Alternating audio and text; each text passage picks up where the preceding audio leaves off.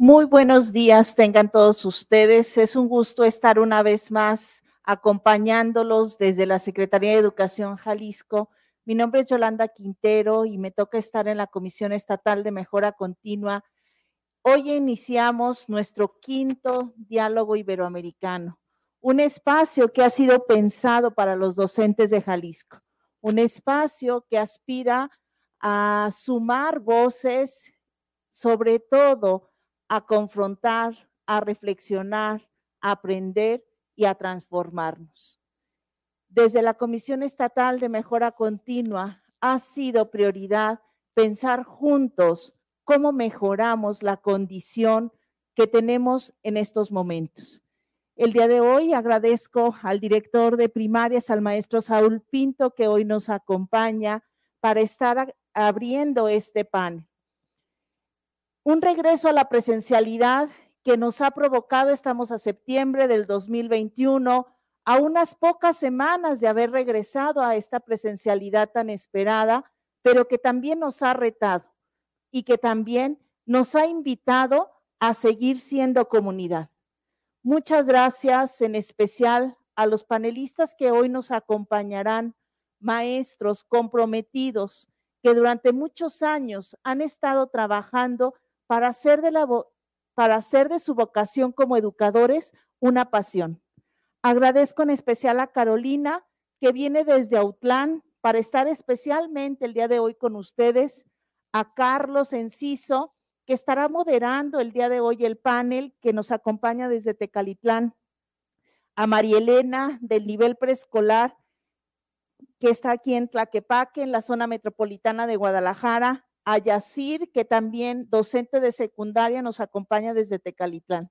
Será un gusto dialogar con ellos, será un gusto pensarnos con ellos. Hoy el objetivo es hacer un diálogo de lo que autores anteriores en estos diálogos iberoamericanos nos han colocado lo que nos decía Pedro Ravela en los diálogos anteriores, lo que nos decía en especial el doctor Reimers, serán provocaciones y queremos que también sean provocaciones para quienes nos están sintonizando en este momento en vivo y que seguramente podremos escucharnos y repetirlos en otro momento. Dialogar en un ejercicio horizontal. El conocimiento se construye desde la vida se construye desde la experiencia. Muchas veces se concreta en textos académicos que nos ayudan efectivamente a pensarnos. Muchas gracias y sean todos ustedes bienvenidos. Les cedo la palabra al maestro Saúl Pinto. Muchas gracias, muchas gracias, maestra Yoli.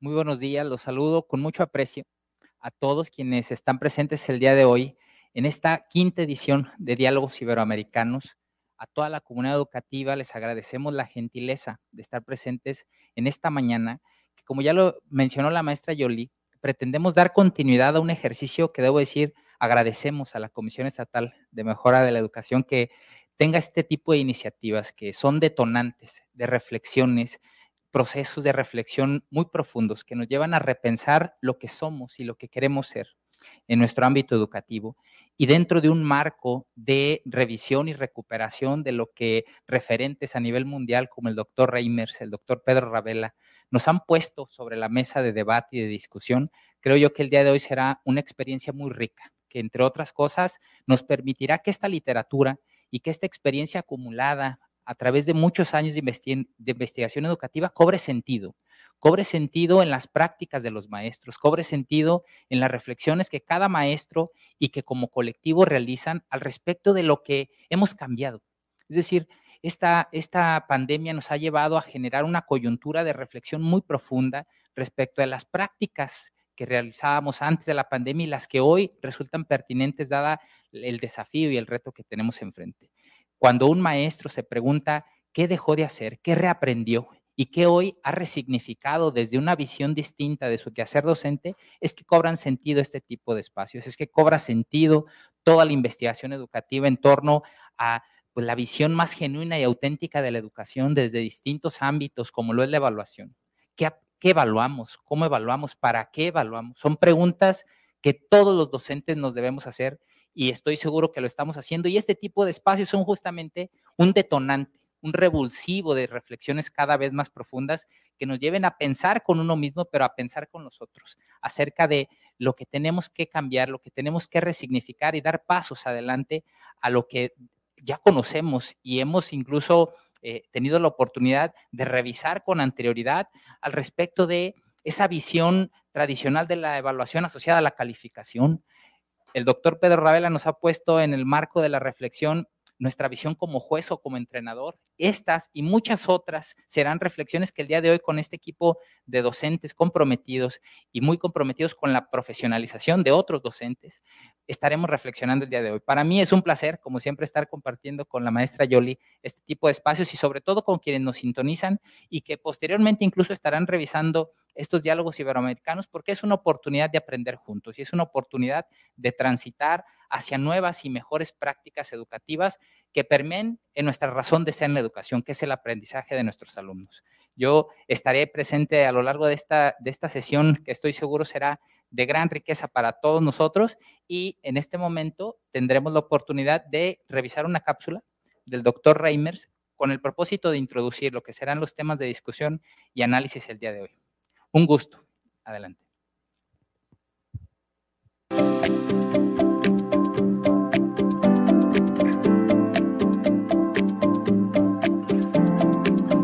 Eh, por supuesto, yo sí creo que es posible, si los estudiantes regresan, recuperar lo que no aprendieron. Pero recuperar lo que no aprendieron requiere pensar en este momento desde la perspectiva de las fortalezas y de las necesidades reales y no desde el punto de vista de las pérdidas. Eh, aquí no se trata de agarrar todos los contenidos que no se transmitieron en 18 meses y empujárselos con un embudo al estudiante. Porque, o sea, usted póngase en el lugar de ese estudiante traumatizado por la pandemia, que se siente abandonado y que lo traigan en la escuela a meterle una marcha forzada para aprender lo que no aprendió. No vuelve, no vuelve al día siguiente. Aquí de lo que se trata es de implementar lo que se llama educación acelerada. Y el tema de la educación acelerada es un tema que está muy establecido, es la antítesis de la educación remedial. La educación remedial es la que dice, ¿qué es lo que no aprendió? Y déjeme regresar a los planes que yo tenía, tal cual los tenía, y se los voy a repetir. Bueno, la evidencia es que el que haga eso perdió. Ni siquiera lo intenten, no vale la pena. Pero el, el, tema de la educación acelerada, que es un tema muy establecido y en el cual hay saber experto, yo les invito a que a las autoridades de, de la Secretaría de Educación de Jalisco, en apoyo con alguna buena universidad, estudien, investiguen qué es esto de la educación acelerada y sobre esto hagan planes de formación a sus profesores para que sepan educación acelerada. De forma sintética, ¿en qué consiste eso? En pensar con mucha claridad cuáles son las competencias que tienen que ganar los estudiantes y en desarrollar un itinerario educativo ágil, más flexible para llegar ahí.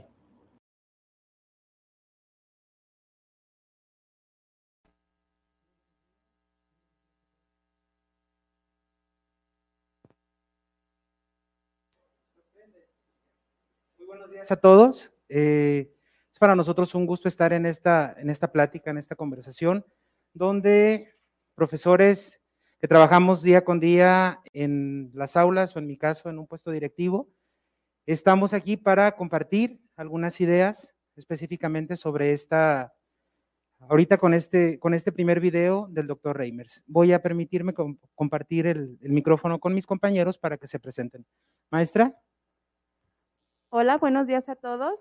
Este, gracias por la invitación. Mi nombre es María Elena Sánchez. Yo laboro en el Jardín de Niños 351, perdón, Soledad Anaya Solórzano, que está ubicado en Tlaquepaque. Gracias, maestra María Elena. Caro. Muy buenos días, mi nombre es Carolina Altamira, trabajo en la región Sierra de Amula, en el municipio de Autlán, en la Escuela Primaria Reforma. Me dedico a trabajar frente a grupo como maestra de primaria. Hola, ¿qué tal? Buenos días. Mi nombre es Yacir Cárdenas. Trabajo en la Escuela Secundaria Técnica 32 en Tecalitlán. Un placer estar con ustedes, un placer eh, compartirlo también con ustedes y, y, pues nada, agradecido con todos. Muchas gracias. Su servidor, maestro Carlos Enciso. Soy director de la Escuela Secundaria Técnica 32 en Tecalitlán. Y bueno, pues comenzamos. Me gustaría eh, que pudiéramos rescatar a partir de este primer video ¿cuáles son las ideas principales? ¿Qué, qué, qué nos sirve? ¿Qué nos llama la atención? ¿Y qué pudiera ser algún detonante para poderlo trabajar en nuestras escuelas? Maestra Marilena. Bueno, este, yo creo que este video nos describe cómo tenemos que estar trabajando ahora en este periodo de extraordinario de recuperación, este, ya que él este, pues está abordando, vaya, este, ese concepto nuevo para nosotros que está detonando en este bloque, que es la educación acelerada. Entonces, él habla de que eh, debemos de partir de algo real, de algo que el niño sí sabe de esas características del niño para este, poderlo ayudar a, recuperar esos aprendizajes que no logró adquirir este, el ciclo pasado este, debido a las condiciones pues, que él tiene, ¿verdad? También habla este, acerca de que no debemos de tener esas marchas forzadas en, el proceso de aprendizaje, sino que yo creo que hay que ser empáticos y eso es algo que lo hemos trabajado mucho en los consejos técnicos, es una palabra que todos los días le estamos diciendo, ser empáticos con el niño, ponerse en el lugar del niño, recordar cuando nosotros éramos niños, incluso cómo me gustaría que me hubiera apoyado mi maestro, mis papás, y sobre de eso este, poder ayudar a los niños. Muchas gracias, maestra Marilena. En su nivel, maestra Caro. También este, rescatar el hecho de que el maestro es el primero que tiene que tener la claridad sobre estos aprendizajes. Este, si bien las autoridades nos han brindado una guía muy clara que son los aprendizajes sustantivos que hemos trabajado desde el ciclo escolar pasado, el primero que tiene que tener claridad sobre qué debe de enseñar es el maestro. Si el maestro tiene el objetivo bien planteado de a dónde quiere llegar o a dónde tiene que llevar a sus alumnos, entonces las estrategias y la didáctica que puede aplicar es un poco más focalizada. Realmente la educación acelerada no es, como dice el maestro Reimer, repetir todo lo que no ha visto, sino potenciar con estrategias que realmente lleguen al núcleo del aprendizaje, estrategias que nos brinden esas habilidades que a lo mejor no se han desarrollado, pero que son necesarias para seguir avanzando en su proceso y en su trayecto educativo. Muy bien, maestro Yacir, ¿usted qué, qué rescata? Bueno, no quiero ser repetitivo, ¿no? Con lo que ya comentaban mis compañeros, pero creo que sí es necesario y es esencial el partir de lo sustantivo, decía la maestra, es una palabra que hemos estado mencionando bastante tiempo, ¿Es mi micro del ruido? ¿Ahí me escucho? Perfecto. Bueno, eh, comentaba, eh, los aprendizajes antiguos, decía el doctor, ¿qué va a pasar si debemos tomar en cuenta el cómo vienen los alumnos, ¿no? Vienen de estar un año y medio ausentes de las aulas. Entonces, desconocemos bastante el contexto en el que se desarrollaban, desconocemos el cómo vivían la educación en casa, si es que tenían la oportunidad de hacerlo, porque hubo quienes no tuvieron la oportunidad. Entonces, llegan al momento de regresar a las aulas, que es en este ciclo escolar. Si yo como docente quiero que aprendan todo lo que no vieron en un año, pues es llenarles de información nada más. Entonces, creo que sí es importante partir de lo esencial, las habilidades que deben desarrollar y no ver nada más contenidos, ¿no? Como hacerlo por relleno. Entonces, sí creo que es necesario eh, entender lo sustancial, lo que ellos deben aprender y de ahí enfocarnos para que la información sea bien digerida por ellos y que al final del día sea una herramienta que acerque al alumno y no que mi acción vaya a hacer que lo vuelva a alejar. Eso considero. En ese sentido, bueno, yo considero algo que me pareció muy relevante es cuando el doctor Reimers habla acerca de que los, los aprendizajes o lo que se busca en esta recuperación no debe de partir de las carencias, sino de las necesidades, de las expectativas reales que tienen los estudiantes. Y entonces, eh, lo que mencionas, maestro Yacir, en, en, términos de la realidad de nuestros estudiantes, es que ellos aprendieron o tuvieron acercamiento aprendizajes no curriculares, porque, por ejemplo, algunos alumnos aprendieron a utilizar mejor las tecnologías, aprendieron a, tener autogestión de, de, su aprendizaje, y entonces esta parte me parece que, es importante rescatarla también, porque a fin de cuentas son elementos que nos pueden ayudar a, poner en la mesa estos nuevos aprendizajes.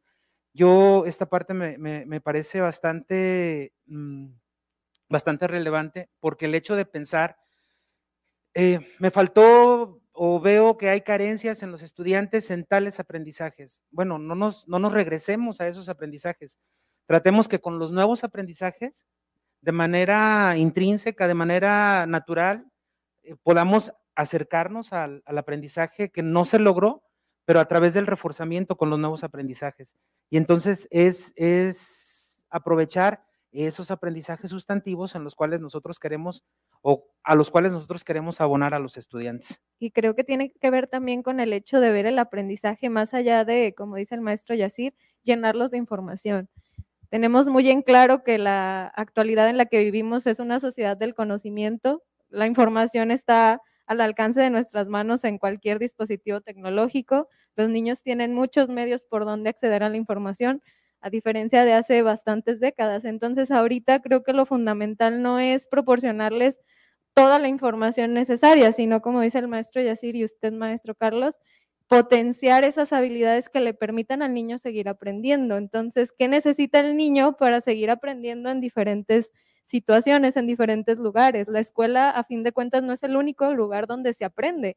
El niño aprende en diferentes medios, a través de plataformas, a través de videojuegos, a través de el mismo YouTube. Entonces, qué habilidades necesita tener el niño para realmente aprender de esas plataformas, aprender de, esa realidad y esa sociedad del conocimiento en el que está viviendo.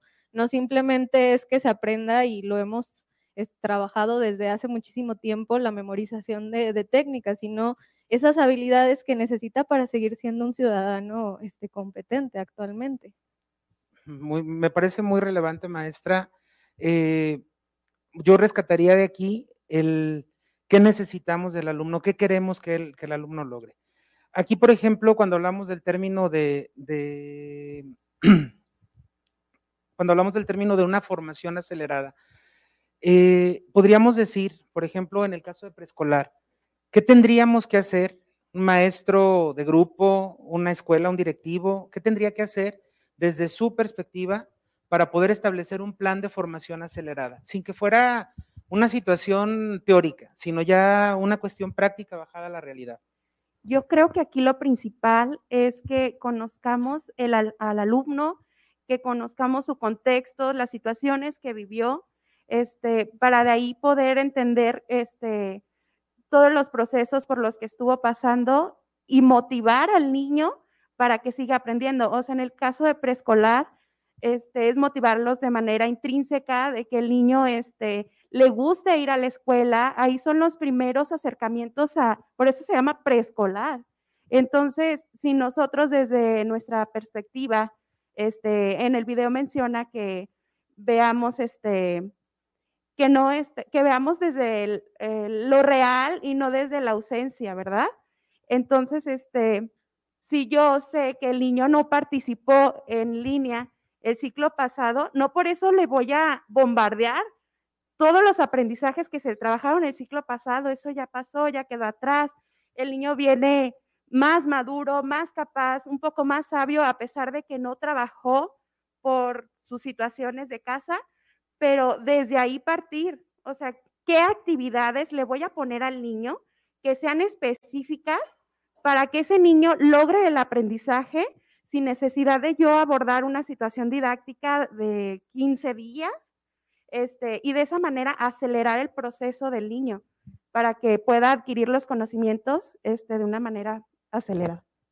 Muy bien. Eh, yo, me, yo me pongo a pensar, pues lo, lo, lo reviso y en el caso, por ejemplo, de preescolar o primaria, tenemos únicamente al educador, educadora, al maestro de grupo, a maestra, y entonces se encargan de, su grupo y, pueden pues establecer incluso planes formativos incluso individualizados. Pero maestro Yacir, por ejemplo, ustedes con nosotros en secundarias, ¿cómo, ¿cómo, poder lograr este plan? Sobre todo para establecer esta parte transversal donde todos los maestros de todas las asignaturas pudieran participar. O sea, ¿qué, qué trabajo se tendría que hacer al interior de los colectivos para lograr un plan de formación acelerada y así recuperar estos aprendizajes? Bueno, precisamente como comenta, eh, es muy distinto la manera de trabajo en secundaria que en otro nivel, precisamente porque en secundaria somos ocho maestros que tiene el alumno. Entonces, eh, hacer que el alumno pueda entender a ocho personas es complicado, porque cada uno te marca tan solo en, cómo evalúa un maestro, ¿no? habemos discrepancias ya desde cómo evaluamos. Entonces, creo que es necesario como colectivo realizar proyectos transversales donde el alumno pueda encontrar aprendizajes significativos, que sea un, aprendizaje que él pueda contextualizar también con todo, englobando materias, vaya. Quizás es muy complicado hacer un, un, proyecto para todas las materias, pero sí, por ejemplo, por academia se podría realizar trabajos transversales donde el alumno pueda encontrar la utilidad que le, que le deja ese, esa actividad, ese aprendizaje, para que después lo pueda replicar en su contexto, porque al final entendemos que lo que aprenden no es nada más para un tema educativo, también es un tema de una educación integral para el alumno. Entonces, sí es necesario que el alumno pueda encontrar la utilidad de lo que aprende y nosotros como docentes a nivel secundaria, apoyarles en ese sentido de que no sean ocho trabajos de ocho materias, sino un trabajo, por ejemplo, de tres, que abarque tres, cuatro materias. Creo que es importante los proyectos transversales en, en nuestro nivel para que el alumno pueda encontrar el significado en los aprendizajes. Bueno, yo creo que aquí entonces la, la, el eje por donde tendríamos que trabajar es a partir de la comunicación, ¿no? Que tendría que haber realmente una comunicación efectiva en los colectivos escolares que muchas veces y por la cantidad de personas en, los colectivos, sobre todo en los colectivos grandes como secundaria, a veces cuesta trabajo poner de acuerdo a tantas personas. Eh, pensando entonces en ese sentido, por ejemplo, ya en primaria, ¿cómo podríamos eh, establecer un ejemplo claro de evaluación, de, perdón, de recuperación de aprendizajes a través de un, un un plan de educación acelerada. ¿Ya hacen ustedes algo, por ejemplo? Bueno, este se ha hecho y se hizo el ciclo escolar pasado. Creo que todos en Consejo Técnico, tanto aquí presentes como maestros en línea, lo que hicimos fue jerarquizar esos aprendizajes sustantivos que realmente necesito que el niño aprenda y llevarlo y bajarlo también y traducirlo para los padres de familia. Creo que eso es muy importante. Como estamos trabajando una educación Creo que la gran mayoría, tanto virtual con los padres de familia que decidieron quedarse en casa, como híbrida, con los niños que van una semana sí y una semana no. Una forma de traducirlo, porque para nosotros, docentes profesionales de la educación, es muy sencillo entender el aprendizaje sustantivo, porque es algo que trabajamos constantemente. Sabemos a dónde queremos llegar. Pero ¿cómo va a saber el padre de familia a qué se refiere ese aprendizaje sustantivo? Entonces, una forma de traducirlo creo que es a través de objetivos claros. Por ejemplo, si mi aprendizaje sustantivo es que el niño conozca diversos tipos de textos, lea, escriba, analice esos tipos de, de textos, entonces yo lo puedo traducir, traducir en un objetivo sencillo y claro para el padre de familia, que el niño lea y reconozca un cuento. Con algo así de sencillo, el padre va a entender qué debe de hacer su hijo en casa, qué debe de lograr en casa. Creo que eso nos va a permitir que el padre de familia se sienta partícipe y se vuelva un agente activo en el aprendizaje de sus hijos porque los necesitamos. En este momento la educación los necesita muchísimo más que nunca. Hay que llevar el aprendizaje, como decíamos, no solamente en el aula, sino también fuera de ella. Y cómo movilizar a los padres de familia, creo que es una, una gran herramienta a través de la comunicación y, y ese tipo de objetivos muy, muy claros. Yo, bueno, yo considero pues que los que estamos aquí sentados somos eh, repito, este, docentes o directivos terrenales, estamos día a día con los, con los estudiantes. Eh, no, no quisiera decir, oh, somos expertos en el tema, pero cuando menos tenemos experiencia en, en la práctica educativa, en el día con día. Entonces, sí me gustaría que pudiéramos compartir con los compañeros cómo le hacen ustedes en cada uno de los niveles. Por ejemplo, ¿cuál es el caso o en tu escuela, en tu contexto particular, ¿Cómo le están haciendo para esa recuperación de aprendizajes? Porque me parece bien importante lo que acabas de mencionar ahorita, maestra Caro. Hay, hay alumnos que no están asistiendo, hay alumnos que están completamente en línea, hay alumnos que tenemos en la mayoría de las escuelas, dependiendo de la capacidad, que los estamos atendiendo a una mitad, una semana, la otra mitad, la otra semana. Pero la semana que no van, ¿qué están haciendo los estudiantes? ¿Cómo recuperamos esos aprendizajes? Entonces, eh, creo que sí sería muy bueno saber cómo le están haciendo ustedes en, en, en, cada nivel, porque a fin de cuentas son ejemplos que detonan la conversación con nuestros compañeros este, que nos están viendo en, línea. Y, creo que es importante, pues, porque hay veces que lo que funciona en una escuela puede ser una idea para que funcione en mi colectivo. Maestra María Elena, me gustaría saber cómo, cómo lo hacen con ustedes. Pues en el caso de nosotros, este, iniciamos con el diagnóstico como tal.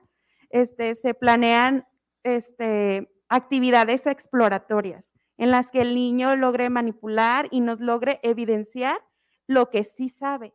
Entonces, este, ya sobre de eso, pues se hace las observaciones pertinentes, se hace el rescate de, de todos esos saberes previos que traen los niños para posteriormente priorizar qué aprendizajes sí se van a trabajar durante el ciclo escolar, cuáles son las necesidades de esos niños en esos momentos y sobre de ahí este, es cuando este, se puede sustentar el trabajo de todo el ciclo escolar. Entonces, de esa manera es como nosotros este, hemos estado trabajando para hacer esa recuperación de los saberes que los niños adquirieron durante pues, toda la pandemia. Y por ejemplo, en el caso de los, el caso de los niños que están estudiando en casa o los niños que van una semana sí, una semana no, bueno, en este ¿Qué hacen con ellos? ¿Cómo, cómo, cómo les entregan o cómo, cómo se hace ese proceso de, de recuperación? Me imagino, no sé si les dejan tarea, si hay una lista para los padres de familia, grupos de WhatsApp, ¿cómo le hacen para comunicarse con ellos? Yo creo que ahí es este, muy al estilo de la educadora, a sus metodologías, a, a, cómo ve a los papás, a cómo le han estado respondiendo, este, sobre todo las que ahorita están en tercero, que a lo mejor se quedaron con su grupo de segundo que ya conocen a los papás y saben qué tanto si trabajan, qué tanto no, y sobre, eh, sobre eso es como dejan actividades para trabajar en casa. Entonces se trabaja una planeación híbrida en donde las actividades que estamos trabajando en la escuela, pues nosotras buscamos la manera de que el niño las haga en casa con lo que tiene, este, con los recursos que hay en casita para que los padres de familia pues no les genere un gasto este, o no sea como ese pretexto de, ay, es que mi hijo no hizo la tarea, este, porque no tenía el material. Entonces, adaptar lo que se está viendo en el aula para que el niño este, siga aprendiendo en casa y puedan, este, podamos este, recuperar esos aprendizajes.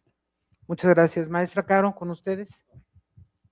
Bueno, creo que gran parte del trabajo se hizo, como dice la maestra María Elena, este, a través de este diagnóstico que hemos realizado. Creo que año con año lo hacemos y es esencial conocer quiénes tenemos en el aula, cómo aprenden, dónde viven, cómo son sus comunidades, cómo es su familia, qué tecnologías tienen o carecen de, para entonces el maestro poder darles y brindarles las herramientas necesarias. En el caso de mi comunidad de aprendizaje, este, es una comunidad que necesita mucho de la adecuación para el trabajo manual. Entonces, lo que hacemos, porque hay este, algunas carencias tecnológicas, entonces no podemos hacerlo completamente virtual. En ese caso, lo que hacemos es trabajar, como dice la maestra María Elena, en el aula se trabaja con un objetivo claro y entonces en casa se les pide que hagamos un reforzamiento de lo que ya se vino trabajando. Creo que gran parte de esta labor es tener precisamente el poder de convencimiento con los padres de familia que el objetivo principal de la educación no es simplemente que me haga la actividad, sino simplemente que el niño aprenda. Ver el objetivo como un aprendizaje, como un aprendizaje como tal, creo que es lo fundamental. Entonces, lo que se hace en primaria y se ha venido haciendo, sobre todo en mi comunidad, y creo que gran parte de las comunidades que, existen educativas de primaria, es eso. Este, trabajamos en el aula, se trabajan los aprendizajes sustantivos con actividades concisas y entonces en casa se les pide que de alguna forma sigamos modelando ese mismo aprendizaje para tener un reforzamiento. Muchas gracias. Creo que lo hacemos en, en todos los niveles y creo que es algo muy importante, muy relevante. Eh, y bueno, yo repito, estas ideas nos, nos sirven. Maestro Yacir, si quieres compartir cómo lo estamos haciendo. Sí, claro. Eh, bueno, creo que tenemos una oportunidad inmejorable como docentes de, de por fin, y digo por fin porque habemos cuestiones que no, no, lo, no las hacemos en, en conjunto, ¿no? Tenemos un trabajo en ocasiones muy individualista hago yo y, si hago algo bien, me lo guardo para mí, por un celo profesional quizá. Entonces creo que es una oportunidad para poder compartir experiencias, experiencias exitosas. ¿Qué es lo que hago yo para y, que me resulta con mis alumnos, no? Eh, en la escuela trabajamos en colectivo, trabajamos eh, por academias en este, en este momento. Nos, nos, reunimos en academias, diseñamos actividades. Obviamente no es estandarizar el, el cómo vas a llegar y cómo vas a salir del aula. Sí, cada quien le ponemos un toque especial y le ponemos el toque eh, dentro del aula en nuestra función pero sí procuramos que las actividades sean en conjunto, vaya, que todos estemos trabajando sobre lo mismo cada quien le va a dar el toque que le, da pues, de, de manera personal en su clase, pero sí hacemos el trabajo en conjunto y en casa lo que hacemos, como dice la maestra Carolina, sí hacemos una actividad de reforzamiento. No, no estamos evitando el que dejar actividades que no hemos visto previo, porque obviamente aún desconocemos muchas cosas del alumno, desconocemos el cómo viene.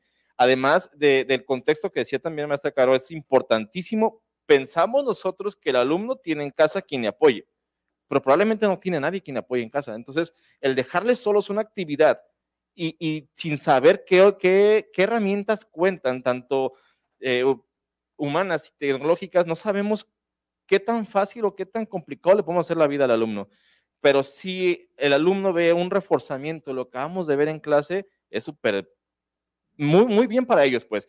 En cuanto a los alumnos que no van, que, que lo decidieron hacerlo de manera a, distancia, vaya, no virtual, porque como docente no tenemos la oportunidad de hacer una, una sesión virtual, pero sí lo hacemos a distancia procuramos que las indicaciones sean demasiado sencillas, porque no tienen la oportunidad de preguntar, no tienen la oportunidad de interactuar con alguien más de, dentro del aula o, dentro de su entorno escolar para resolver dudas en específicas. Entonces, sí procuramos que las actividades sean muy específicas, que sean muy entendibles.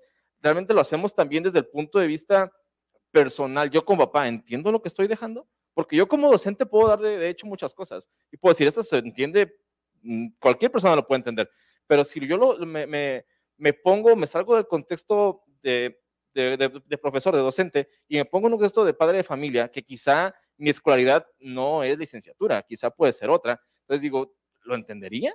O, lo voy a confundir más con mis, indicaciones. Entonces, procuramos que las indicaciones sean muy sencillas en las actividades que son a distancia y para quien está de manera híbrida, la actividad que hace en casa sea únicamente de reforzamiento de lo que ya vimos en clase. Aquí en ese sentido, bueno, eh, rescatar esta parte, nosotros hicimos un diseño que, bueno, cabe, cabe mencionar que cuando nosotros quisimos hacer esta recuperación de aprendizajes, eh, pensamos, en nuestra cabeza funcionó de una manera, quisimos hacer un, un, proyecto de planeación híbrida, trabajándolo por academias, y bueno, tuvimos que hacer de repente un alto en el camino porque el primer ejercicio no nos salió como nosotros, como nosotros lo planteamos, ¿no? Y entonces nos dimos cuenta que había muchas disparidades entre cada uno de los grupos, entre cada uno de los contextos de los estudiantes. Sin embargo, a pesar de estas diferencias, había muchísimas semejanzas, había muchísimas situaciones que, eran relevantes de rescatar para poder fomentar esos aprendizajes en los estudiantes. Entonces nosotros hicimos un formato de planeación híbrida, cuando ya trabajamos de manera directa con cada uno de los docentes, donde nosotros podíamos tener las actividades para los alumnos que se presentan en esa semana y luego de manera clara las actividades para los alumnos que están en casa. Y entonces este formato de planeación se convirtió en una guía instruccional para que quincena tras quincena los alumnos que se tenían que retirar por protocolo por COVID o los alumnos que estaban en casa o los alumnos que efectivamente seguían yendo a la escuela tuvieran una guía clara de hacia dónde trabajar. Entonces, creo que esta parte es importantísima, que pudiéramos compartir estas experiencias este, entre docentes y sobre todo entre los distintos niveles educativos, porque esto nos da una, un panorama más amplio de, de cómo sí pueden funcionar las cosas. Y creo que abordó un aspecto muy importante que es el repensar lo que hicimos, ¿no? O sea, si, si lo que estoy haciendo está funcionando o realmente no me está funcionando, no simplemente quedarnos en el, es que ya lo diseñé, así se queda. Como dice el maestro Reimers, tiene que ser flexible, tan flexible como me lo esté pidiendo el contexto. Si el contexto me pide que trabaje únicamente con el cuaderno, porque esas son las condiciones en las que me encuentro, pues se trabaja únicamente de esa manera. Si el contexto me permite que trabaje a través de una plataforma y que los alumnos investiguen de manera este, autónoma en Internet y tienen todos los medios para desarrollarse de esa manera, pues entonces lo impulso y lo utilizo a mi favor. También no podemos generar nosotros una barrera de aprendizaje en el alumno al cegarnos y al no ver nuestro contexto como una realidad. Entonces sí tenemos que ser muy, muy flexibles en el ámbito de que si vamos a diseñar una educación este, híbrida y que sea funcional, como dice el maestro Yacir en casa, tenemos que ser muy realistas en el aspecto de en dónde nos encontramos y cómo podemos trabajar. Muchas gracias. Maestra María Elena, pues nos gustaría de este primer, de este primer momento, lo que tiene que ver con la recuperación de aprendizajes de este primer video, ¿cuáles ideas principales eh, rescatamos? ¿Qué, ¿Qué ideas de las que compartimos aquí de los, desde los distintos niveles educativos podríamos dejar como, como cierre de esta primera parte?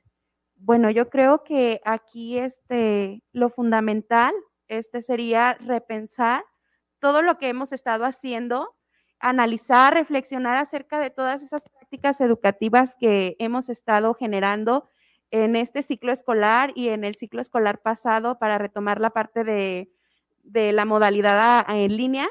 Y este, tener en cuenta todas esas características, ese contexto, que del diagnóstico individual, eh, del diagnóstico grupal, de todo el contexto que lograste analizar al inicio del ciclo escolar, te va a servir para poder trabajar esa educación acelerada, este, poder ser objetivos, precisos con las actividades que tenemos que trabajar para no traumatizar al niño, porque en el video claramente decía, o sea, si vas a repetir este, todo porque el niño no lo sabe, entonces pues no lo hagas, o sea, lo, lo vas a, le vas a provocar un daño al niño en lugar de ayudarlo, lo estás perjudicando. Yo he tenido niños este, que les dices, ay, ok, te voy a dejar tarea y lloran.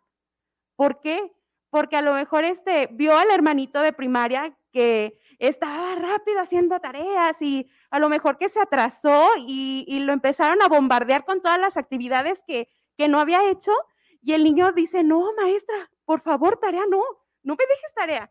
Entonces, este, hay que analizar también ese, ese daño, todo eso que el niño estuvo viviendo, ser muy empáticos con ellos y buscar la manera de ayudarlos a beneficio de, propiciar, de que el niño este, logre potenciar todos esos aprendizajes sustantivos para lograr alcanzar el perfil de egreso de cada nivel.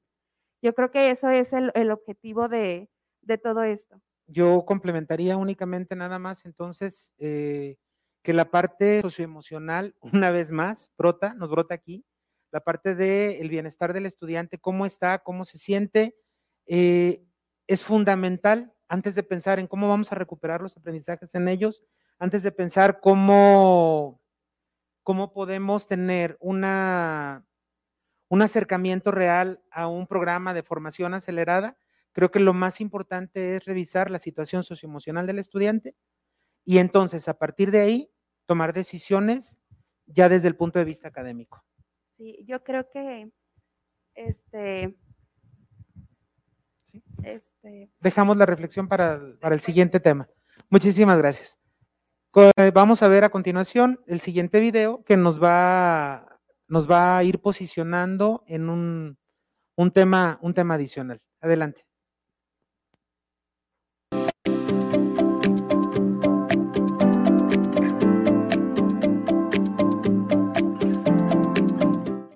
Algunas estrategias específicas de cómo hacer evaluación formativa y cómo hacer evaluación que ayude a los alumnos a, pensar y no simplemente a estar dependiente de que el, docente le dé una nota, le dé una calificación o le diga está bien, esto está bien, esto está mal, este, que es lo que hacemos muchas veces.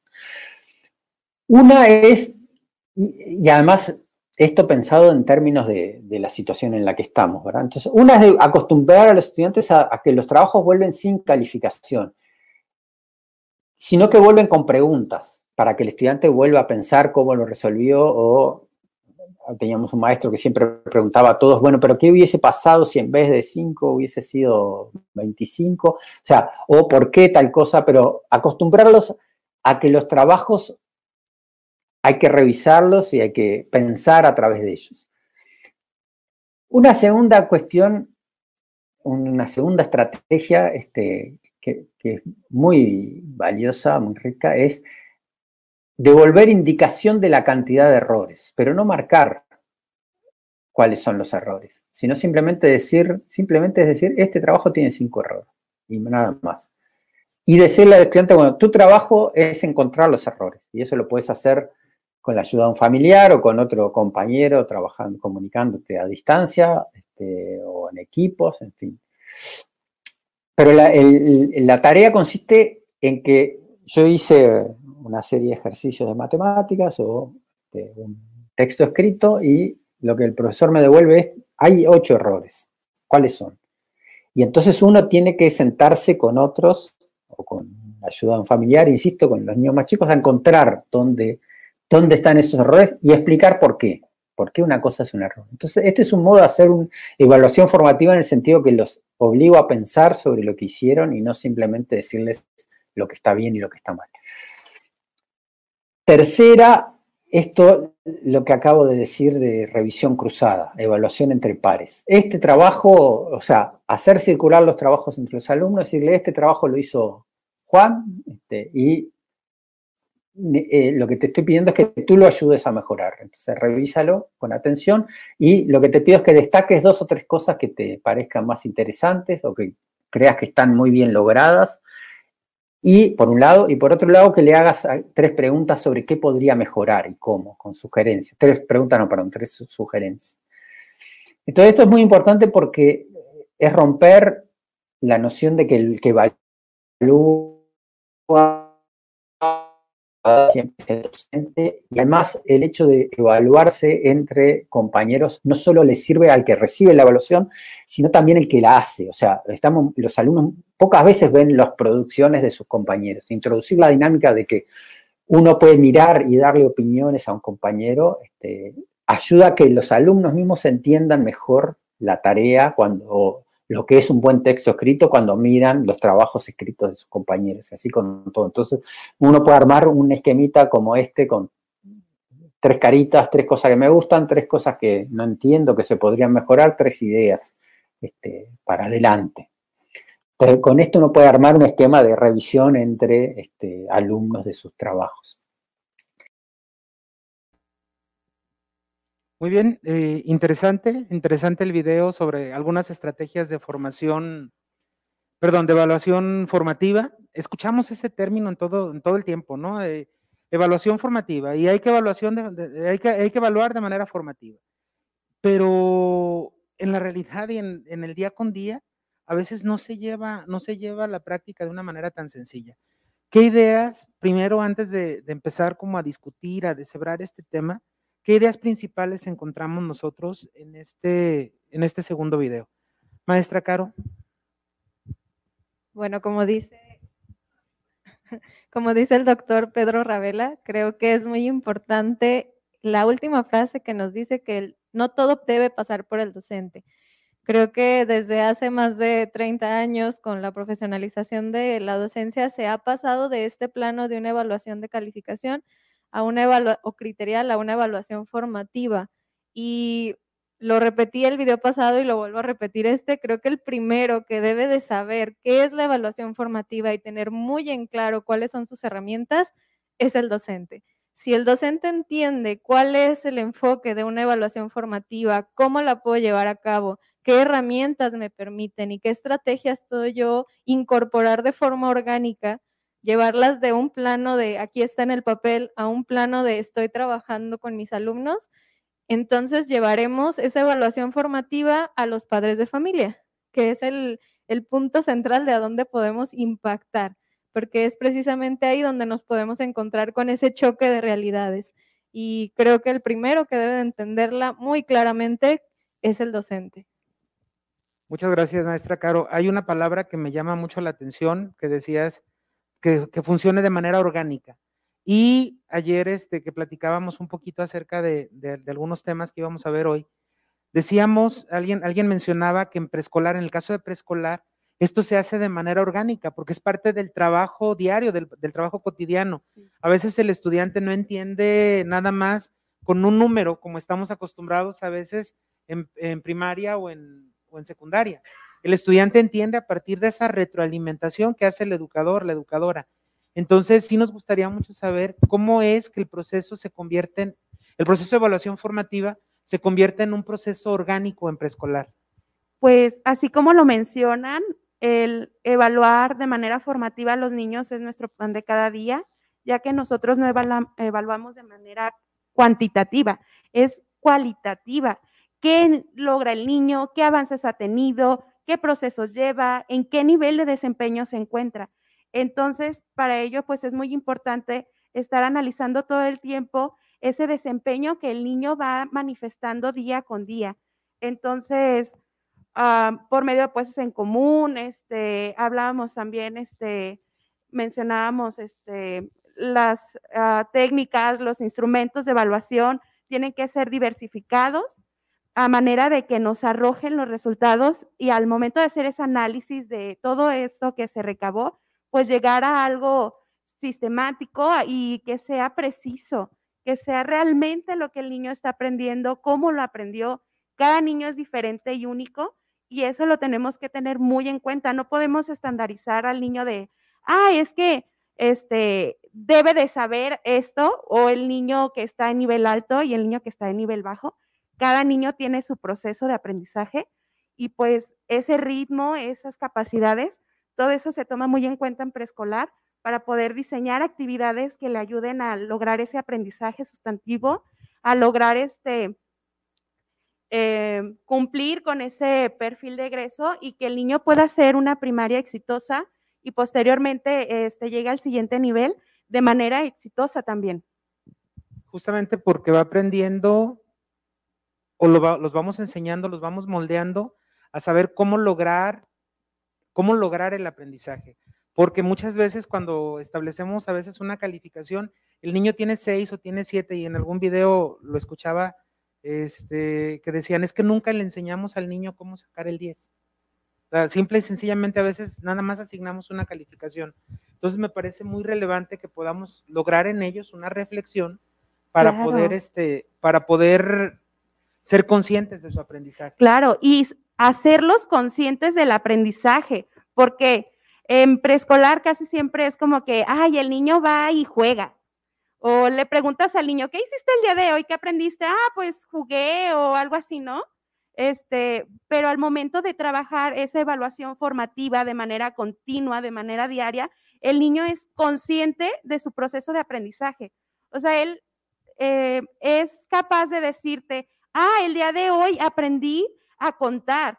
El día de hoy, este, a una mamá estaba súper sorprendida, este, porque decía que el niño contaba a golpe de vista y me decía, maestra, ¿qué es eso? El niño dice que aprendió a contar a golpe de vista y ya este, entonces el niño empieza a estructurar este, todo lo que está aprendiendo, empieza a hacerse consciente de su proceso y se llena como de esa seguridad de que él sabe que es inteligente, que él puede.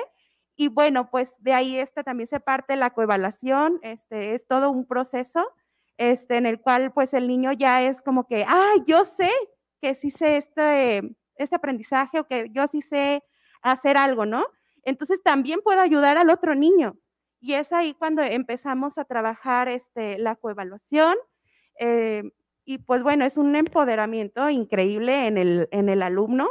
En preescolar este, sí se puede hacer y es muy gratificante, es muy bonito que los niños expresen y sean conscientes de lo que saben. Muchas gracias, maestra. Aquí hay, hay algo que me gustaría ligar con, con primaria. Eh, decimos en, preescolar, los alumnos están muy acostumbrados a la parte de la evaluación formativa. Y entonces, ¿dónde se pierde esta, esta creatividad natural del estudiante, este, esta intención pedagógica que tenemos con la evaluación formativa en preescolar? Porque luego nos encontramos otra vez con la rigidez de la calificación muchas veces desde la primaria. Yo aquí escuchaba que había o menciona tres estrategias de evaluación formativa el doctor Ravela. La primera, que tiene que ver con entregar trabajos sin calificar y entregarlo con preguntas para que los estudiantes puedan reflexionar sobre su, sobre su aprendizaje. Dos, eh, hacer que los alumnos encuentren sus propios errores con la ayuda ya sea de sus compañeros o de otras personas. Y tres, hacer una coevaluación formativa. Pero justamente ahí es donde, donde a veces se pierde, ¿no?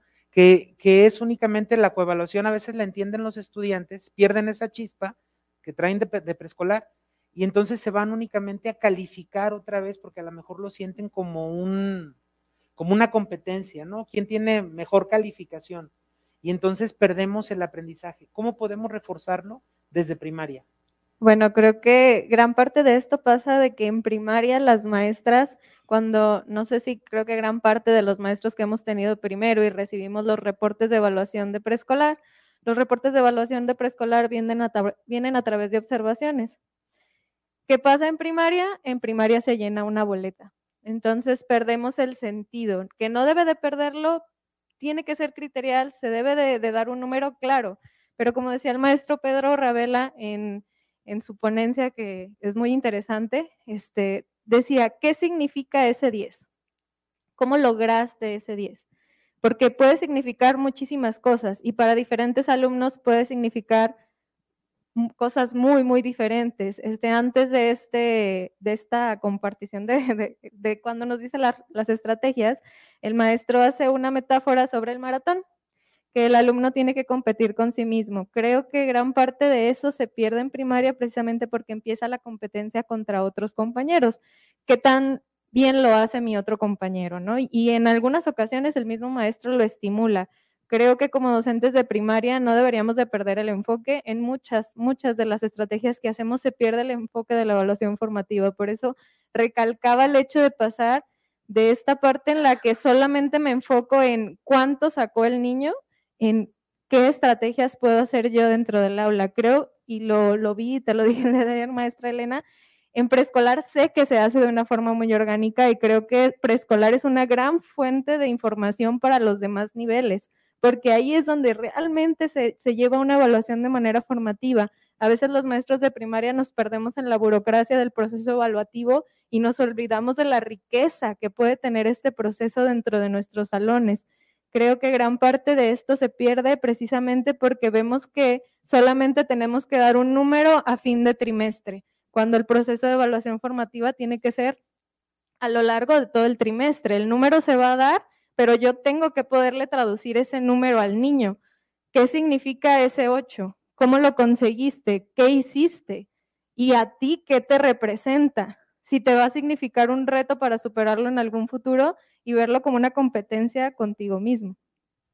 Porque, bueno, por ejemplo, aquí algo que a mí me gustaría resaltar es que este proceso de evaluación formativa tiene que ver con, no nada más con, con lo que aprendió el estudiante, yo creo que es un proceso que nos ayuda a tomar decisiones como docentes, a que los padres de familia estén informados, a que el alumno sepa qué aprendizaje, el, nivel de logro de los aprendizajes, si aprendió o no aprendió, cómo lo aprendió, porque hay veces que sabe cómo hacer las cosas y nosotros nos quedamos anclados en, pues, sí, sí, ya lo sabe hacer, pero, pero eso no, no nos indica un nivel de logro. Y bueno, es necesario, a veces, a veces en algunos casos sí, y a veces no. O sea, a veces cuando ya hay un proceso donde nosotros vemos que nosotros teníamos planeado a lo mejor eh, un aprendizaje esperado que iba a ser para muchos días y nos damos cuenta a través de la evaluación formativa que a veces es, eh, se da antes de lo esperado. Entonces, nos permite como docentes tomar algunas, algunas acciones para ir, ir moldeando el camino. Maestro Yacir, yo es, es la parte que yo creo que nos cuesta más trabajo a nosotros en secundaria todavía. O sea, si se va perdiendo a lo mejor esta chispa desde el preescolar a la primaria, en secundaria todavía es más complicado porque tú decías son ocho, nueve maestros dependiendo de la, de la, de las, de las asignaturas, dependiendo del grado, y tenemos más personas involucradas. Y entonces hay veces que tenemos, nosotros estamos en la gloria, en nuestra escuela tenemos grupos máximo de 33 estudiantes pero sabemos que aquí en Guadalajara, en zona metropolitana, hay escuelas de 45, 50 estudiantes. Y entonces ahí es donde se encuentra como el primer, la primera cuestión difícil para un docente de secundaria. ¿Cómo le haces para hacer una evaluación formativa que implique retos para el estudiante, que implique una retroalimentación casi, casi personalizada cuando tienes una cantidad enorme de estudiantes? ¿Cómo podríamos entonces traducir esta parte de, de estas estrategias a la realidad que vive un docente de secundaria? Bueno, eh, de entrada, creo que es cierto, a partir del nivel de primaria y secundaria, perdemos objetividad. Eh, si bien es cierto, en la boleta debemos terminar con una evaluación sumativa, donde nada más acredita eh, o promueve a un alumno, creo que, que sí se pierde la objetividad de una evaluación formativa, porque en el caso de secundaria, en qué momento hicimos que el alumno se preocupara por una calificación y no por lo que aprende. Para un alumno es muy importante un 10, o no, no voy a generalizar, pero hay alumnos que ven más importante un 10, aunque mañana ya se me olvidó todo lo que me dijiste el día de ayer. Entonces, ¿e, ¿en qué momento hicimos que el alumno se preocupara por una calificación y no preocuparse por un aprendizaje? En secundaria, ¿qué es lo que pasa? No atiendo nada más 33 alumnos. Eso es por un grupo nada más. Pero si tengo, en el mejor de los casos, 5 grupos, o en el peor de los casos, 10 grupos, hablamos de 300 alumnos. Y no hablamos de una jornada de seis horas eh, efectivas en, el aula eh, con el mismo alumno. Hablamos de, una, un, módulo, 45, 50 minutos que estés con el alumno. Entonces, realmente sí complica bastante la evaluación formativa si lo queremos eh, hacer de manera estandarizada con todos los alumnos. En, el caso de secundaria, lo que hacemos nosotros en secundaria, para poner, no, no, podemos decir, ay, no, es que es bien complicado, no lo puedo hacer, entonces me voy a dedicar nada más a una, una numérica y, ya no puedo hacer una evaluación formativa. Lo que hacemos y lo que decía el maestro, el doctor en su ponencia, es importante la evaluación que yo hago como docente que sea bidireccional. No, no, si yo hago una evaluación donde nada más le digo al alumno, tienes esto y se acabó, si bien le va una reglamentación, nada más de sus errores, también estoy limitando al alumno a que pueda desarrollar sus habilidades. Creo que es importante que yo le pueda, que yo rescate, si es verdad, sus áreas de oportunidad, pero también rescatar lo, que hace bien el alumno, ¿no? sus fortalezas. Creo que es algo muy importante. ¿Cómo, cómo en secundaria toma importancia esta, esta evaluación? Con la coevaluación y la autoevaluación. Si yo hago al alumno partícipe de la evaluación, creo que él va a encontrar la importancia de lo que conlleva esto.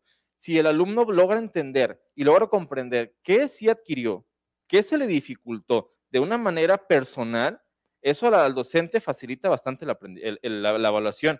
En cambio, eh, con la coevaluación, es cierto lo que comentaban, de repente es como que nada más quién lo hizo bien, quién lo hizo mal, y vamos a exhibir quién lo hace bien, y quien se hace mal se siente un poco relegado.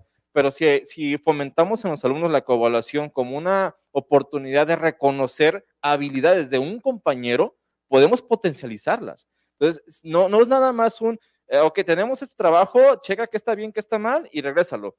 ¿por qué no rescatamos algo importante que tú ves en su trabajo? Puede ser que, yo les digo a mis, alumnos, eh, eh, aquí en el aula vamos a construir el aprendizaje, no se lo voy a dar yo, porque el, dar yo es obviamente volver a lo mismo, una cajita cuadrada y nada más lo que digo yo, lo que está bien. Pero si todos en, plenaria compartimos experiencias, formamos el aprendizaje, lo construimos y cada alumno, obviamente en lo particular, lo, lo digiere de manera distinta y también lo transmite de manera distinta. Entonces, en una coevaluación, creo que es importante que el alumno pueda compartir y reconocer en un compañero sus habilidades y no únicamente palomear o tachar lo que esté bien o esté mal. Entonces, creo que en, secundaria, usando la, autoevaluación y la coevaluación, creo que es unas herramientas importantísimas y cuando es la evaluación de parte mía, sí una, una comunicación bidireccional donde yo pueda rescatar áreas de oportunidad y obviamente creo que con mayor énfasis las fortalezas que tiene el alumno al momento de construir el aprendizaje. Muchas gracias. Yo, yo algo que me, llamó también muchísimo la atención, como decía la maestra Caro, es esta parte donde dice que no todo tiene que pasar por el docente. Esto me, me, me, llena de vida porque desde que tengo la, la, dicha de ser director, que por cierto hoy es el Día de los Directores y felicidades a todos los directores educativos, eh, desde que tengo la dicha de ser director es algo que he tratado de trabajar mucho con los, con los docentes, con mis compañeros, decir, eh, no se trata nada más de asignar una calificación el docente, también los alumnos a veces están tan automatizados que cuando los involucramos en el proceso de autoevaluación, a veces queremos que el alumno tenga nada más una calificación, que se ponga una calificación. ¿Cuándo tendríamos que mandarlos a un reto? bien, o sea, ¿lo lograste? Pero ¿cómo lo lograste? ¿Cómo llegaste a esto? ¿Cómo lo puedes mejorar? Que estas preguntas que no necesariamente las tendríamos que revisar uno por uno. O sea, lo podríamos compartir en una plenaria y entonces a lo mejor entre todos evaluar o hacer un, ejercicio colectivo. Y no se necesita enfocarse. Yo a veces les digo a mis, a mis profes, profes, si tienes nada más 45 minutos con el estudiante, por ejemplo, los maestros de educación física que tienen dos, dos módulos a la semana, y dices, es que no me alcanza el tiempo para evaluarlos a todos. Pues no los evalúes a todos, agarra cinco y enfócate en esos cinco para darles una evaluación formativa. a la siguiente clase agarra otros cinco y recupera uno de los cuales tú viste que, que tuvo algún, algún problema específico, ahí, ahí este, impacta. Creo que tenemos eh, muchísima carnita donde, donde agarrar para, para la, la, cuestión de la, de la evaluación formativa porque nos ayuda a fin de cuentas a desarrollar habilidades en los estudiantes. Y creo que gran parte de la evaluación formativa se lleva a cabo de manera oral, sobre todo en primaria y en, en preescolar, que somos solamente un docente dando todas las materias y convivimos mucho con los alumnos, tenemos la capacidad de observar muy bien esos procesos y mucha parte de esta evaluación se da de manera oral. Lo hiciste muy bien, lo lograste y se, impulsa al alumno.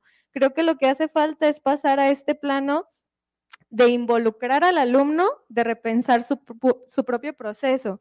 Este, esto es como, como cuando logras este, hacer una comida súper bien y la siguiente vez la quieres hacer, pero no te diste cuenta qué fue lo que hiciste en el transcurso para que te saliera de manera excelente, entonces no puedes repetirla. Para repetir un aprendizaje tenemos que conocer nuestro proceso, cómo llegué de un punto A a un punto B e involucrar a los alumnos en eso, que se den cuenta, pasar esta parte de la metacognición en donde él piense cómo lo hice, cómo lo logré, qué estrategias utilicé, qué, qué, necesité hacer para, aprender. Y como decía el maestro Yacir, no ver la calificación como un premio, Creo que tanto docentes como padres de familia como alumnos estamos acostumbrados a que el 10 es un premio y el aprendizaje debería de ser el premio. Cuando un bebé está aprendiendo, el simple hecho de que se pare solito es digno de un aplauso. Entonces, dentro de las aulas, el hecho de que el alumno logre sumar debería de ser digno de un aplauso, debería de ser digno de un reconocimiento, debería de ser el aprendizaje y esa esa, esa curiosidad innata por conocer el premio mayor dentro del aula, no simplemente la estrellita, sino lo lograste muy bien, un aplauso eh, y reconocerlo de manera social. Cuando hacemos que el niño este, se vea impulsado por sus propios compañeros, se ve motivado a seguir aprendiendo. Este, como decía el maestro Yacir, en el caso de secundaria, los niños tienden mucho a buscar la aprobación de sus compañeros. ¿Cómo lo puedo hacer? Puedo involucrarlo dentro del salón, que los mismos compañeros reconozcan esa parte este, significativa del aprendizaje de su propio compañero.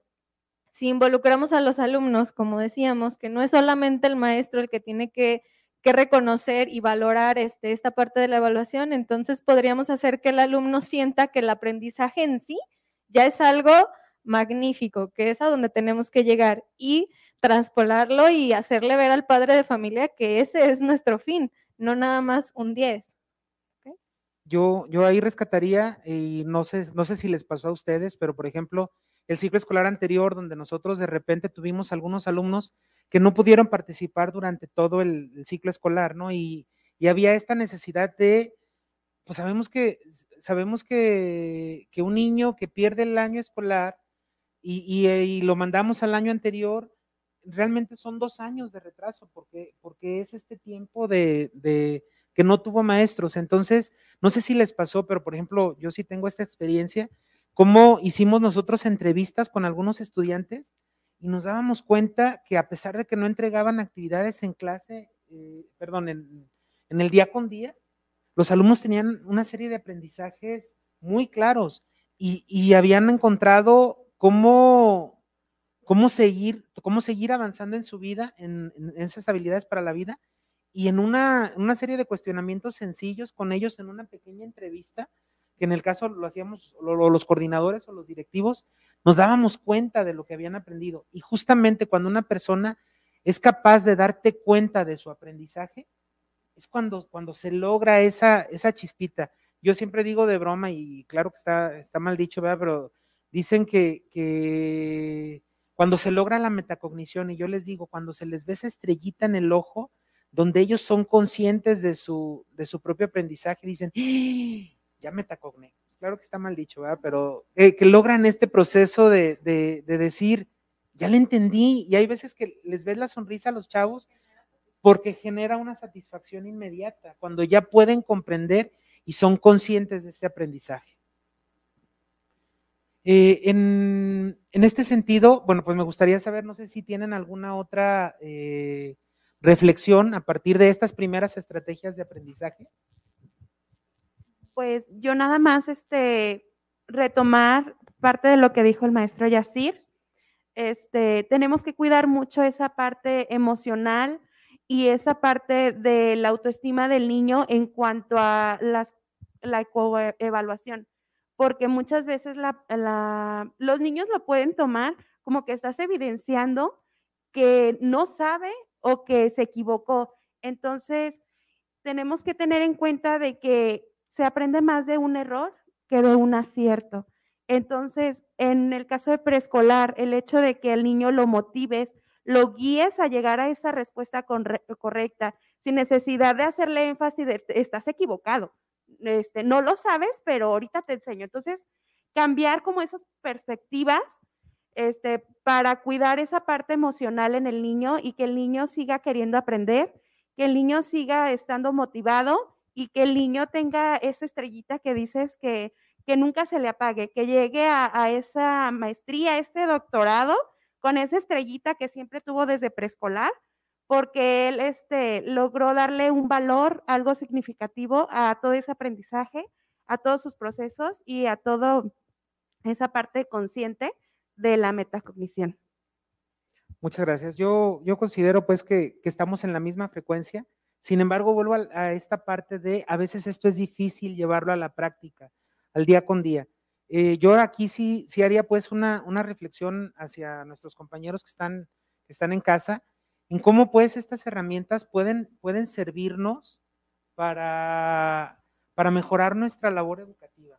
Estas herramientas pueden ayudarnos, pueden darnos una serie de, de elementos para poder ir mejorando la calidad, la calidad educativa. Maestro, ya eh, Sí, nada más para terminar ¿no? mi participación, eh, no, no sé cuánto tiempo nos quede pero creo que es importante como docente reconozcamos que somos, mm, no debemos ser como quien ponga un alto al alumno. Eh, muchas veces nuestras acciones hacen que el alumno eh, deje de esforzarse porque nunca se reconoce, ¿no? Lo que decía la maestra. Eh, es, importante que como docente podamos tener la habilidad y la capacidad de reconocer la fortaleza del alumno. Muchas veces el alumno eh, se siente apenado por nosotros mismos, entonces hay que tener mucho cuidado en el cómo manejamos la evaluación nosotros hacia el alumno, porque muchas veces, lejos de formar, estamos alejando más al alumno del conocimiento. Somos facilitadores del conocimiento, somos unas guías del conocimiento. El alumno es quien aprende y quien construye su aprendizaje nosotros estamos ahí para apoyarles y facilitarles. Entonces, sí es necesario que como docente en la evaluación tengamos mucho cuidado de no ser quien tope al alumno y que seamos realmente quien empuje al alumno para un aprendizaje. Entonces, sí es necesario que tengamos muy en cuenta que la evaluación no es meramente un, látigo para castigar, vaya. Entonces, sí es necesario cambiar el chip, cambiar la, frecuencia que tenemos para decir, la evaluación es hacer un recuento de cómo aprendiste, cómo vas a utilizar lo que aprendiste y cómo puedes compartirlo a tus, a tus, compañeros, ¿no? Entonces, nada más cierro, cierro con eso. Justamente ahí es, es esta, esta parte, ¿no? De darle oportunidad al estudiante de corregir, darle la oportunidad de crecer, darle la oportunidad al estudiante de sí sacar un 10, porque ya tuve la, la opción, ¿no? Yo a veces les decía a mis compañeros, vamos, está bien, eh, no está, no está mal utilizar exámenes. Y me dicen, es que en un examen, ¿cómo puedes hacer una evaluación formativa?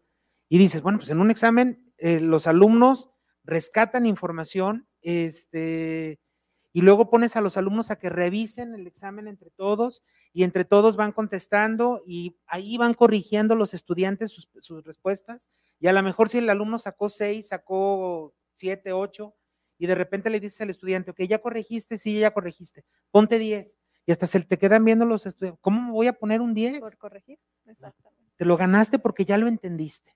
¿sí? Creo que, hay mucho que, hablar acerca de esto. Me gustaría, maestra Caro, si puedes hacernos un cierre de estas estrategias, de, esta primera, de este primer video del doctor Ravela, para poder pasar al siguiente tema. Bueno, como decíamos y como dijo muy claramente la maestra Elena, creo que lo principal es diversificar, conocer estrategias que realmente podamos llevar a la práctica. Gran parte de esto nace de compartir en colectivo en lo cercano, en qué estoy haciendo, en vivir una verdadera academia con nuestros profesores de nuestra comunidad de aprendizaje, hablar con el maestro de lado, cómo le estás haciendo tú, cómo le estoy haciendo yo, dejar esta parte de yo dentro de mi aula hago lo mío y no comparto con nadie. Este, creo que estos foros son una, una gran parte de lo que podemos hacer para compartir nuestras, nuestras propias estrategias y ver el valor del propio error. Creo que es algo con lo que nos podemos quedar, decía la maestra Elena y el maestro Yacir, valorar el error, valorar el error como una forma de aprender. Creo que la evaluación formativa tiene mucho ese enfoque, aprender desde la equivocación. Hay una película infantil que se llama La familia del futuro que valora mucho y lo aplauden y se equivoca el protagonista y bravo, no te preocupes, se aprende más de nuestros errores que de nuestros aciertos. Y eso es así, es una realidad de la vida. Uno aprende más de dónde se cayó que de dónde estuvo de pie todo el tiempo. Entonces creo que es una gran herramienta y como dice el maestro Yacir, no ver a la calificación como un castigo, sino ver el aprendizaje como una meta, dejar de ver el 10 como nuestra meta, dejar de ver el 10 como, como lo máximo, sino ver el aprendizaje y buscar potenciar la satisfacción del aprender dentro del aula. Los alumnos y todos los seres humanos estamos llenos de esa curiosidad, de esa vivacidad por aprender. ¿Qué nos toca a nosotros? Estimular esa parte de la satisfacción del aprendizaje a través de una verdadera evaluación formativa. Excelente ejemplo, maestra. Me, la verdad es que me vuela la mente en, el sentido de, esta película justamente, y es a donde necesitamos llegar, ¿no? Necesitamos eh, transitar hacia una cultura donde el estudiante no se sienta mal cuando le dicen, mira, yo creo que puedes mejorar de esta manera.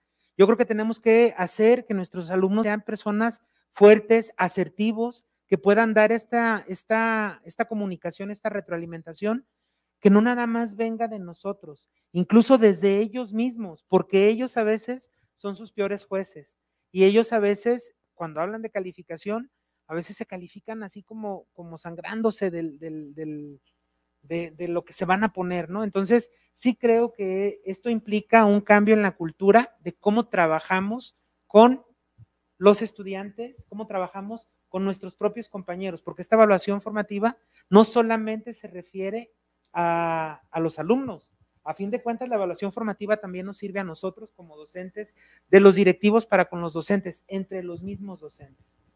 Muy bien. Continuamos con el siguiente video que creo que nos va a dar eh, algunos otros elementos para poder cerrar la actividad del día de hoy. Adelante.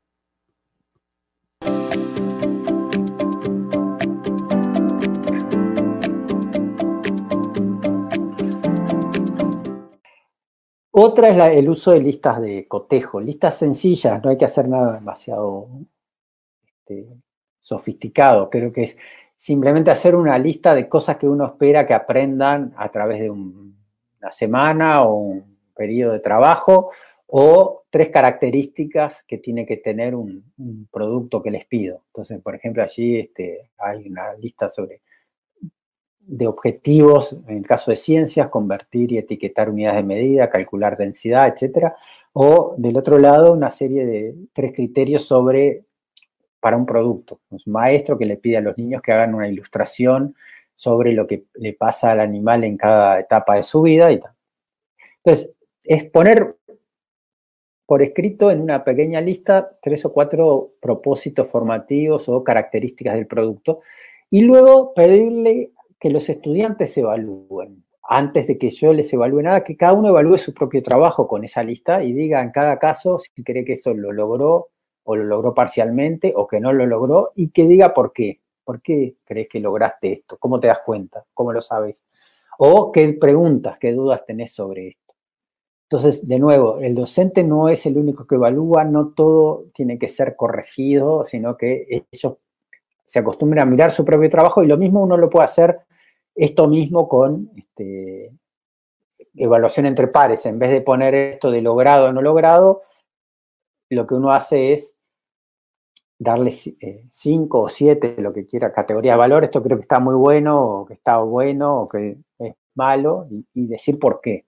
Entonces esa es otra estrategia para la evaluación formativa. Y la otra es la de la, de la reflexión, la bitácora en que el estudiante tiene que pensar sobre cómo está aprendiendo, que eso es acostumbrar al estudiante a hacer una especie de diario, este, donde, por ejemplo, al final de cada semana uno les pide que escriban sobre qué les gustó, qué aprendió sobre lo que trabajaron la semana o qué aprendí trabajando en este producto que les pedí que hicieran. Y ahí uno les puede dar como frases a completar lo que más me gustó, las tres cosas que aprendí en la semana o algo que no logré entender. Pero lo importante es generar y acostumbrar a que los estudiantes reflexionen sobre lo que están aprendiendo, sobre cómo aprenden, sobre qué cosas les ayudan a aprender, sobre qué cosas les, les gustan y les interesan más. Muy bien, pues un video más, una reflexión más. Maestro Yacir, ¿qué elementos eh, para poder dar, dar inicio a, esta, a la discusión otra vez, a desmenuzar estos temas? ¿Qué, qué es lo más relevante que tú rescatas? Bueno, eh, nos propone eh, instrumentos ¿no? para, para evaluación y, y no, quizá nos saca un poco de balance en lo tradicional, porque muchas veces cuadramos un instrumento en que es así nada más y, y son los elementos que debe tener, o diseñamos uno propio, pero sin la objetividad necesaria. Entonces sí considero que, lo que propone el, doctor en cuanto a darle protagonismo al alumno en su aprendizaje y en su evaluación, creo que es importante. Eh, decía antes del video, ¿no? Que, como docente, la evaluación no es nada más para el alumno, eso me queda muy claro. La evaluación también es una herramienta que como docente nos permite mejorar nuestra práctica, porque e, evaluamos el cómo lo hacemos y en el alumno el cómo aprende el alumno, ¿no? Entonces, esos instrumentos que el maestro propone se me hacen muy, muy interesantes porque damos la oportunidad al alumno de que pueda expresar eh, desde, desde una, una introspección de, esto aprendí, esto me costó trabajo aprender, esto no aprendí y lo que aprendí lo construí de esta manera. Entonces creo que, que todos estos instrumentos, digo, para, vamos a aunar más en, más adelante, creo que son importantes el darles la objetividad de que el alumno pueda comprender, pueda mm, comunicar el cómo aprende, qué se le dificulta y cómo puede mejorar. Muy bien, muchas gracias. Eh, aquí hay un, tema que luego de repente cuando lo platicábamos con la maestra, eh, con la maestra María Elena, decíamos listas de cotejo. Y escuchamos listas de cotejo de repente como una estrategia de evaluación formativa, pero pareciera que a veces se convierte nada más en una situación de, cumplimiento. ¿Cumple o no cumple? ¿Sí? Listas de cotejo, ¿cómo funcionan en los niveles? ¿Y cómo podemos o cómo podríamos hacer para que estas listas de cotejo sean objetivas y abonen realmente a, un, a una evaluación formativa a los estudiantes? Bueno, yo creo que en preescolar este, la lista de cotejo está muy satanizada, este, eh, evocando pues esta parte en el libro de, de preescolar de los aprendizajes claves, en la página 174 nos menciona de manera explícita que no debemos usar esas listas de cotejo y mucho menos darle una calificación cuantitativa al niño. ¿Por qué? Porque cada único, eh, eh, cada, perdón, cada niño es único, este, tiene su diferente proceso, su diferente ritmo, y eso es lo que verdaderamente tenemos que evaluar. ¿Cómo aprendió el niño? ¿Qué logros obtuvo? ¿Qué dificultades tiene? Y retroalimentar al niño también en esa parte. Entonces, este, de manera de heteroevaluación, eh, el utilizar una lista de cotejo, en lo personal, a mí no me funcionaría. ¿Por qué? Porque no me permite identificar en qué nivel de desempeño se encuentra el niño, qué proceso es el que tiene en ese momento para yo poderlo evaluar y poder este, generar esa observación y esa sugerencia en nuestra boleta de evaluación. Pero si la llegamos a utilizar en la coevaluación, en la autoevaluación, porque para el niño es muy simple. Para el niño el decirte si aprendí, no aprendí, si me gustó, no me gustó, todo eso este, va dentro de una lista de cotejo, eso sí lo llegamos a trabajar. Entonces, este, pues sí, yo creo que está como un poquito trillada esa parte de, de, la evaluación este, con listas de cotejo, pero sí, este, yo invitaría pues a todos a que no sea tan, bueno, no vean como esa lista de cotejo de no, es que porque dicen aprendizajes clave de preescolar, que no la tenemos que utilizar, sí se puede, pero de otras maneras. O sea, que sea como ese medio de para poder llegar a, llenar a esa rúbrica que después este, pues te va a ayudar a trabajar esa evaluación formativa en el niño. justamente, bueno, ahí yo rescataría que, que a veces estamos acostumbrados a que la lista de cotejo únicamente sea cumplió, no cumplió. Y por parte del maestro a veces, o incluso entre los estudiantes. Sin embargo, si no nos quedamos ahí, si, lo, si lo brincamos hacia eh, cumplió o no cumplió, pero ¿qué aprendió? ¿Qué rescató? ¿Qué, ¿Qué errores notó? Es decir, que nosotros hagamos una lista de cotejo con observaciones específicas. Entonces, a veces no es necesario hacer observaciones de todo. La lista de cotejo justamente tiene esa, esa facilidad, ¿no? Vemos el cumplimiento, pero donde no, hacemos una observación. Donde sí, muy bien, hacemos también una observación, porque es importante, yo creo, que, podamos no nada más ver los errores y, y, y, hacérselos notar al estudiante. También con los alumnos que están muy bien, no basta nada más con decirle, muy bien, manita arriba, no, o sea, tenemos que decirle, está excelente, tu trabajo está muy bien, mira, yo veo que todavía para fortalecerlo más puedes hacer esto y le damos un plus al estudiante. Creo que, este tipo de herramientas pues, nos pueden servir eh, para lograr este cambio de cultura, este cambio de, enfoque de cómo evaluamos. Maestra Caro. Bueno, creo que en primaria, este, como dice la maestra, a lo mejor para el docente es, práctico, en el caso de primaria sí se puede utilizar como el docente, pero creo que también es una herramienta muy valiosa y un recurso muy fácil, como dices, de manejar para los alumnos pero transpolarlo a un este, discurso autorreflexivo y de autoanálisis. O sea, sí completé cómo lo hice, qué aprendí, qué, lo, qué opciones puedo tener y también como un recurso de autoevaluación. Entender una rúbrica a lo mejor por parte de un alumno para la coevaluación requiere un esfuerzo mayor y a lo mejor se puede hacer en niveles superiores pero en niveles básicos una lista de cotejo para la ayuda de la coevaluación de los trabajos entre los alumnos puede ser un recurso bastante enriquecedor, pero no, no dejarlo ahí en el cumplió o no cumplió, sino también darle este, qué te gustó del trabajo de tu, de tu compañero y qué le dirías que puede mejorar. Esta, este tipo de retroalimentación, nuestros alumnos, sobre todo en niveles primaria superior y, secundaria, ya lo hacen a través de redes sociales el alumno ve un youtuber, un TikToker que le gusta y ¿qué hace? Escribe un comentario. Entonces, transpolar es transformar y, poner esa parte que el alumno ya hace de manera cotidiana en sus plataformas al aula. Ser realmente, ser realmente evaluadores del aprendizaje de mis compañeros, porque lo hacen, lo hacen constantemente. O le ponen, me encanta tu video y le ponen el corazón y me gusta y me encanta. Y ese tipo de retroalimentaciones nuestros alumnos, sobre todo en niveles primaria alta, secundaria, incluso bachiller, creo que lo hacen de manera cotidiana. ¿Qué, podemos hacer nosotros?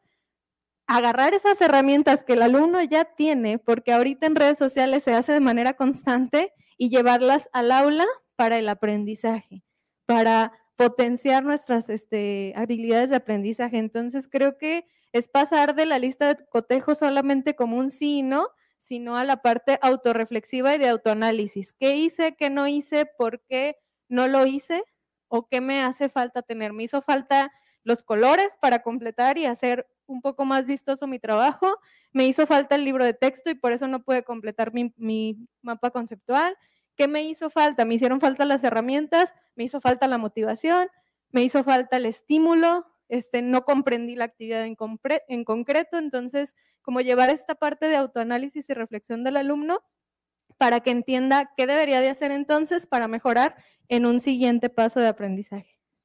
Justamente hay algo que, a mí me gustaría rescatar de lo, que, de lo que mencionas, maestra Caro, que tiene que ver con las rúbricas o las escalas valorativas.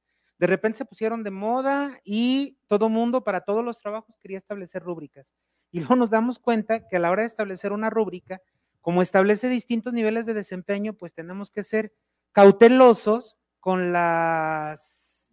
Tenemos que ser cautelosos con los indicadores. Y entonces ahí estamos redactando los, los indicadores de una manera, eh, pues buscándole la manera, ¿no?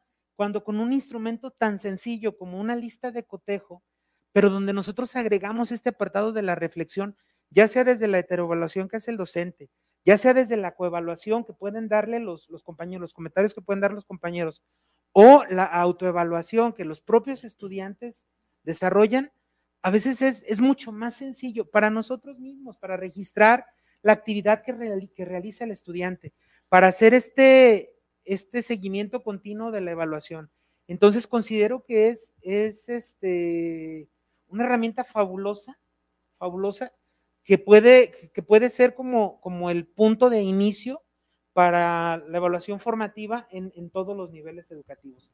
Maestro Yacir, hay una, aparte de la lista de cotejo, no sé si, si más o menos eh, hablando del tiempo, mencionan también los diarios de campo o las bitácoras como un registro de lo que el estudiante va aprendiendo. Vuelvo a lo mismo en el sentido de preescolar y, primaria. A lo mejor con ustedes, bueno, en preescolar el, niño no lo hace de manera directa, pero a lo mejor sí puede poner caritas o, podemos tener ya formatos donde el alumno va registrando su sentir. Sabemos que en primaria el maestro puede tomar o puede rescatar esos, esos aprendizajes a partir también de, reflexiones del estudiante. Pero en secundaria, ¿cómo podemos hacer o cómo podríamos hacer para hacer que estos, estas bitácoras fueran transversales para que los, los docentes nos podamos dar cuenta eh, de lo que están aprendiendo los demás, los alumnos en las demás materias, porque muchas veces nos enfocamos nada más. Yo soy, soy el maestro de historia y me enfoco únicamente a lo que aprenden conmigo, pero nunca me doy cuenta que el alumno que a lo mejor le batalla mucho con los hechos, eh, con las situaciones fácticas, con la parte eh, histórica, son buenísimos en matemáticas o son buenísimos en ciencias. Entonces, ¿cómo podríamos hacerle para que esta bitácora se convirtiera en un elemento de evaluación formativa de manera transversal en secundaria?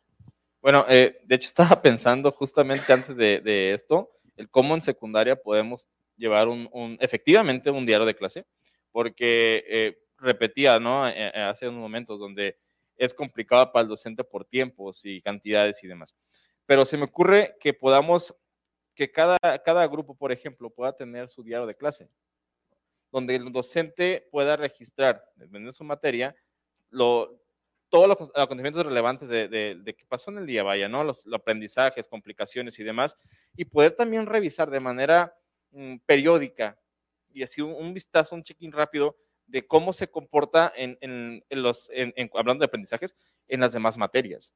Porque probablemente decía, ¿no? Eh, quizá en mi materia no se comprende algo y yo doy por hecho que en las demás materias también se dificulta, pero probablemente mi estrategia no fue la adecuada. Entonces, si yo me doy cuenta que en las demás materias sí el alumno puede construir eh, gradualmente lo que se está planteando, yo puedo compartir con el, con el docente o que me comparta cómo lo hace. Entonces, creo que para poder llevar un diario de clase efectivo en nivel secundaria es necesario la comunicación entre docentes, que podamos tener una bitácora, se me ocurre una bitácora de, de, de aula, de, clase, porque sí va a ser muy complicado como hacerlo de manera personal en cuanto al alumno por la cantidad y el tiempo. Entonces sí considero que puede ser por medio de, colectivo poder diseñar algún diario donde podamos mm, hacer anotaciones anecdóticas de lo bueno o malo, lo que podemos mejorar y el alumno cómo está comprendiendo, aprendiendo los aprendizajes. Entonces, sí creo que, eh,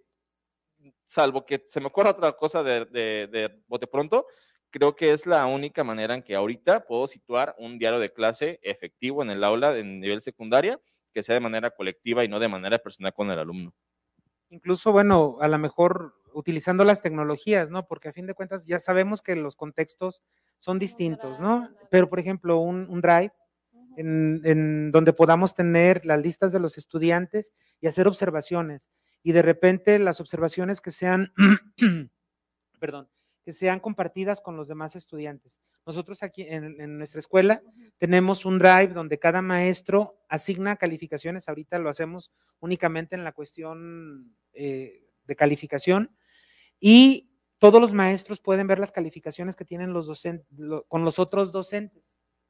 Y únicamente lo hacemos al final del año, pero bueno, esto me, abre el panorama porque tendríamos que tener un espacio donde el docente de español, por ejemplo, perdón, el, docente de historia está viendo que tiene, hay problemas con el alumno en español porque tiene problemas de redacción y ortografía.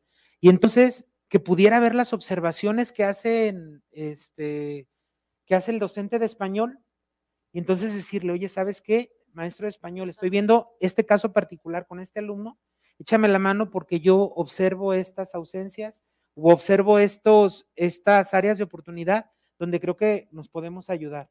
Entonces, bueno, utilizar la tecnología para que sea una herramienta adicional. Yo siempre les digo, es el medio exactamente, les digo, no se trata de darle más trabajo al docente, se trata de sistematizar las, las, ideas que tenemos como docentes y tratar de hacer lo que, lo que nos funcione, lo que sea efectivo. Maestra Caro. Bueno, también en ese, en ese mismo panorama de, de, utilizar las tecnologías para esto, a lo mejor con los alumnos de secundaria, incluso primaria superior, que son quinto, sexto, a lo mejor incluso cuarto, lo que se puede hacer es que el alumno haga un diario reflexivo. Puede ser a través de videos, puede ser a través de una libreta, si se le facilita un poco más este, la escritura, pero nuestros alumnos ahorita están muy acostumbrados a grabarse a sí mismos, a grabar su contexto, a utilizar el medio audiovisual como un recurso muy, muy grande para el aprendizaje, entonces a lo mejor podemos propiciar este, un diario, un videoblog este, de autorreflexión, en donde el alumno incluso en, preescolar se puede utilizar con padres de familia, preguntas guiadas una vez a la semana, grábate y platica qué te gustó, qué no te gustó, qué aprendiste, qué estrategia se te hizo más innovadora. Incluso a lo mejor compartir el video con el maestro, que sería bastante enriquecedor, y el maestro darse cuenta a través del propio discurso del alumno qué, está aprendiendo y qué le está impactando realmente. Creo que ahorita los medios audiovisuales, cuando no lo permite el contexto, lo podemos utilizar. En el caso de contextos, a lo mejor en donde no se puede utilizar un medio audiovisual o el alumno no tiene acceso a, un teléfono celular donde se pueda grabar, podemos utilizar un, un cuaderno en donde él escriba Incluso puede hacerlo a través de un dibujo. Tenemos alumnos que no necesariamente son muy este, dados a la redacción, pero sí son dados a la creatividad artística. Y a través del arte nos pueden em, eh, expresar qué les gustó y qué no les gustó. También dar esa facilidad a que el alumno exprese a través de sus medios su propio aprendizaje. Creo que no limitarlo nada más, como decía el maestro Pedro, que es una muy buena estrategia, a tres preguntas, sino ampliar el panorama y, diversificarlo a las diversidades de nuestros alumnos. Entonces creo que es una estrategia muy enriquecedora que creo que la podemos adecuar a los tres niveles en diferentes este, condiciones. A los tres niveles. Por ejemplo, en preescolar, ah, creo que por ahí alcanzábamos a leer una, pregunta que decía, bueno, si las listas de cotejo no se pueden utilizar en preescolar, ¿qué instrumentos o cómo, cómo podría hacerse este, este proceso de evaluación formativa directamente en preescolar? No es que, este, como les decía, este, no es que no las este, podamos utilizar, claro que todo se puede, pero sí tener en cuenta ese objetivo de qué quiero evaluar con ese instrumento de evaluación, para qué lo voy a utilizar, qué quiero evaluar. Entonces, por ejemplo, este, esa pregunta, este, yo le invitaría a esa persona a no casarse solo con un instrumento, este, en los marcos de referencia de la evaluación en pandemia que nos mandaron para el cierre del ciclo escolar anterior, menciona que tenemos que tener esa evaluación diversificada, o sea, tener muchos instrumentos, utilizar este, las técnicas de evaluación.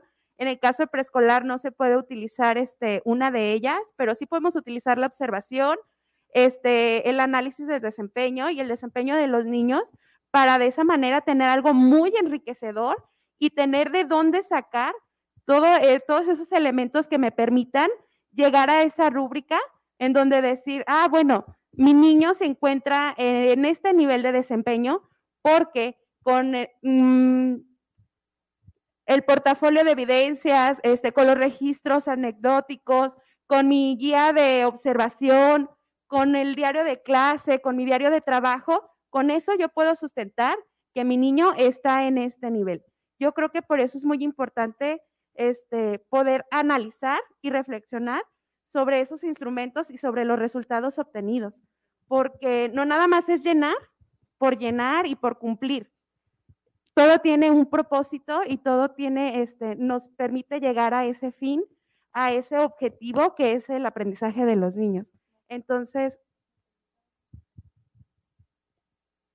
adelante, adelante.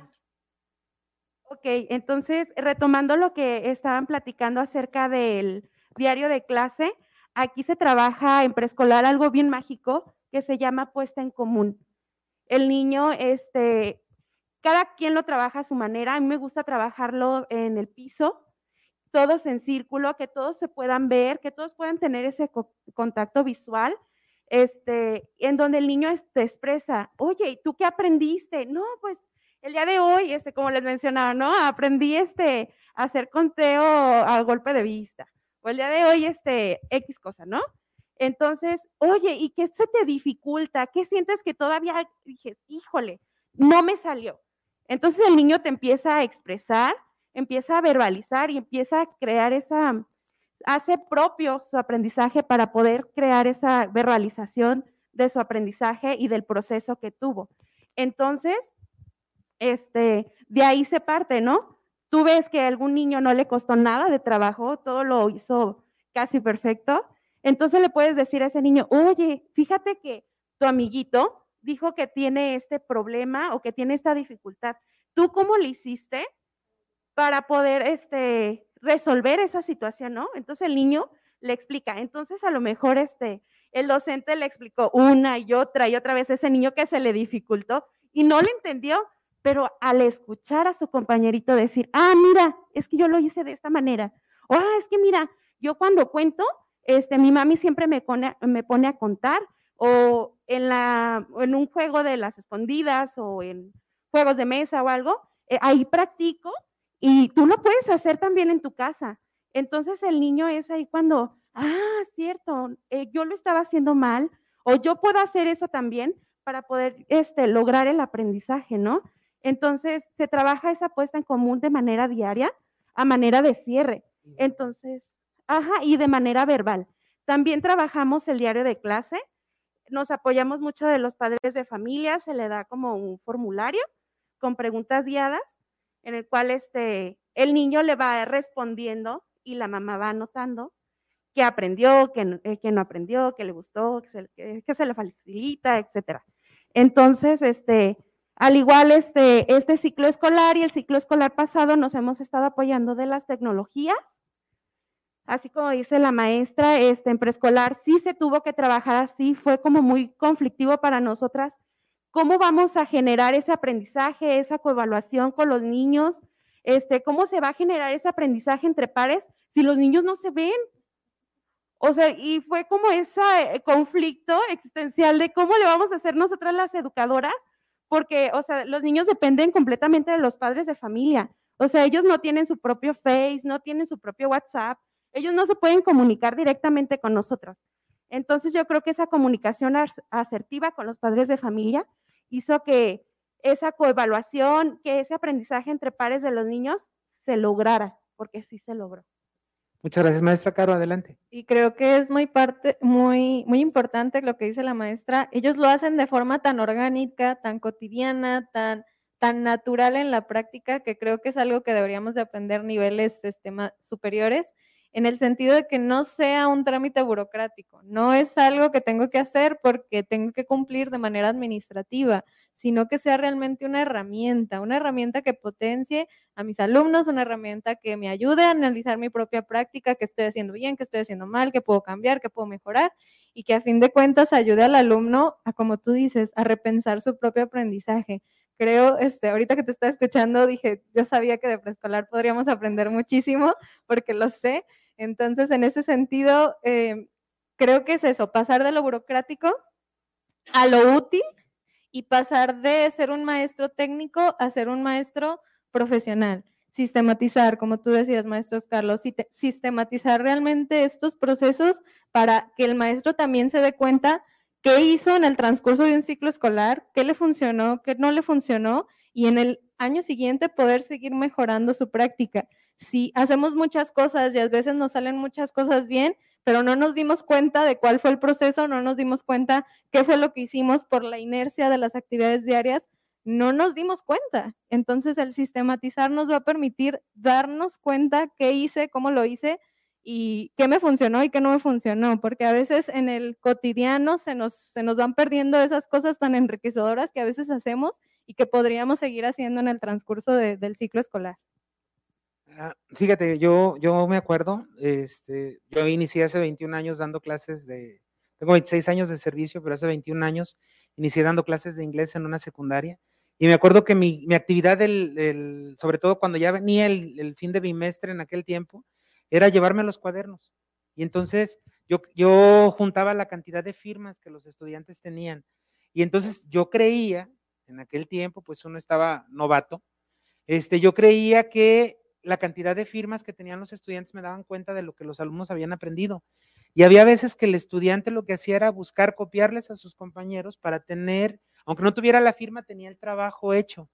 Y fíjense cómo ese proceso que yo hacía a lo mejor, este, pues de manera instintiva, cómo pudiéramos cambiarlo a que cada actividad que hace el alumno nos pueda incluir, sobre todo en niveles de, de primaria y secundaria y de manera verbal con preescolar, una pequeña reflexión de lo que aprende. Entonces, cuando vas a revisar el cuaderno del estudiante, cuando estás haciendo una evaluación formativa, qué padre sería rescatarlo y empezar a revisar esas reflexiones de cada uno de los trabajos. Y así nos daríamos cuenta con distintos estudiantes eh, dónde tenemos que fortalecer nuestro trabajo docente, dónde tendríamos que utilizar esta evaluación formativa, no nada más para asegurarnos del aprendizaje del estudiante, sino también para valorar el trabajo que nosotros estamos haciendo como docentes.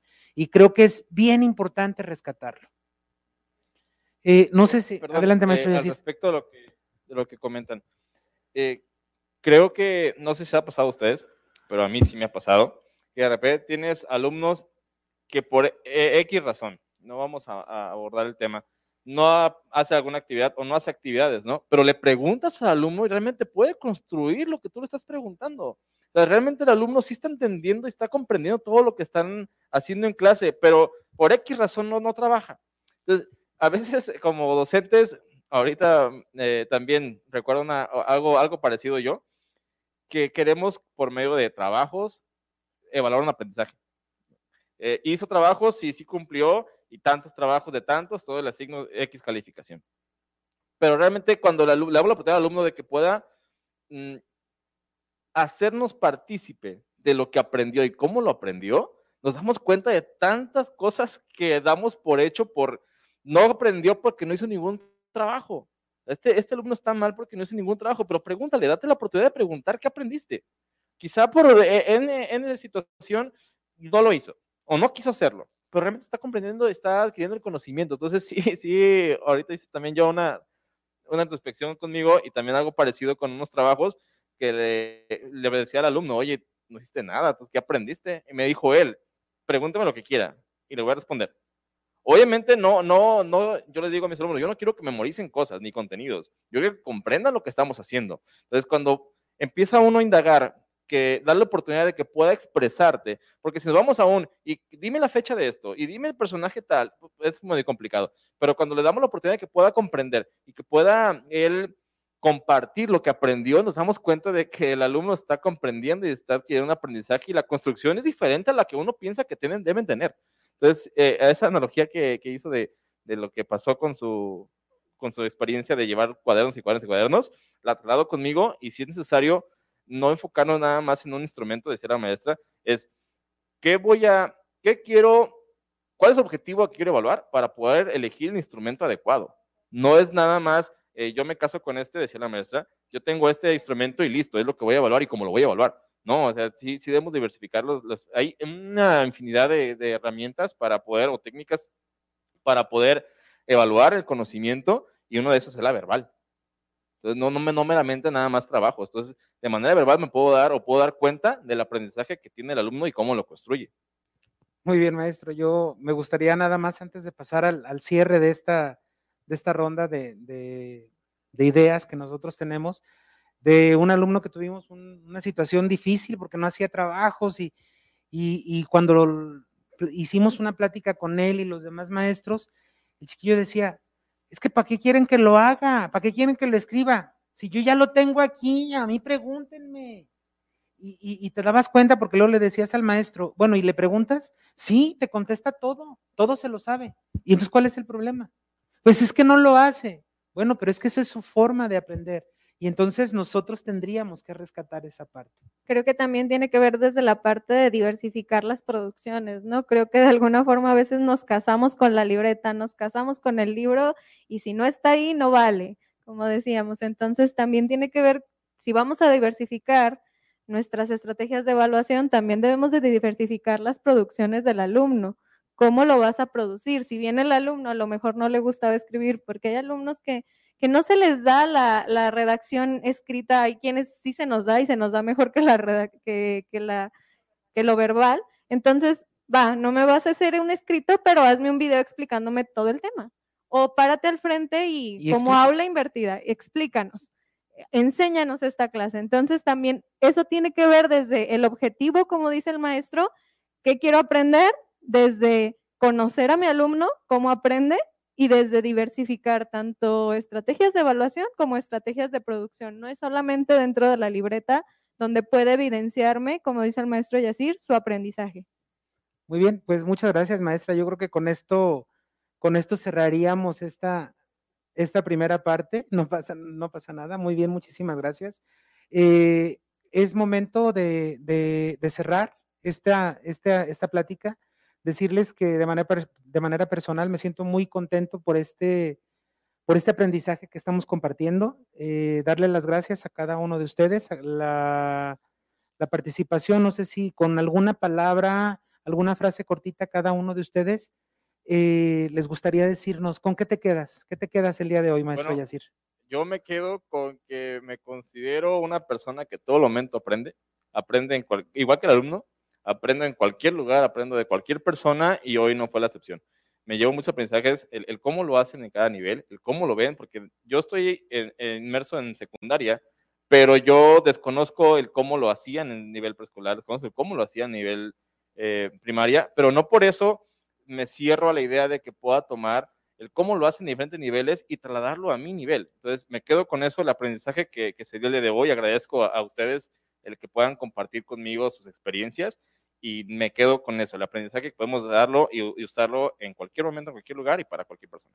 Muchísimas gracias, maestra. ¿Con qué te quedas de manera rápida? Bueno, yo creo que aquí la reflexión este, que yo podría quedarme sería el desaprender para volver a aprender. Creo que este espacio me ha ayudado a, a reflexionar acerca de mi práctica docente, de lo que estoy haciendo, cómo lo estoy haciendo, de cómo se evalúa y de cómo puedo yo ayudar a ese niño, a esa niña, este, a lograr esos aprendizajes, a lograr que el niño tenga un desarrollo óptimo, que tenga su educación de calidad, que tenga ese desarrollo integral. Este, entonces, fue algo muy enriquecedor. Este, aprendí muchísimo de, mis compañeros y usted también.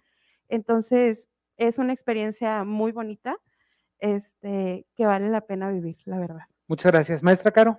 Pues me ¿Con qué te quedas? Como dice el maestro Yacir, ser, ser, el estudiante eterno, ¿verdad? Si nosotros queremos enseñar a los niños a que sean aprendices a lo largo de la vida, Creo que el que debe de empezar a modelar ese tipo de conductas es el propio docente. Si nos ponemos desde la postura del estudiante siempre como maestro, sino simplemente como el que sabe cómo hacer las cosas porque ya ha estado dentro del sistema N cantidad de años, creo que podemos evolucionar como maestros, podemos innovar nuestra práctica, podemos volvernos verdaderos investigadores de nuestra propia docencia y cambiar nuestros paradigmas educativos. Creo que es el docente en el que tiene que ponerse siempre en el papel como dice el maestro Yacir, del estudiante, así como dice la maestra Elena. Pues muchísimas gracias. A nombre de mis compañeros, muchísimas gracias. Cederemos el uso de, la voz al maestro Saúl, el director de, educación primaria, y a la maestra Itzia Goyas. Muchísimas gracias por su participación.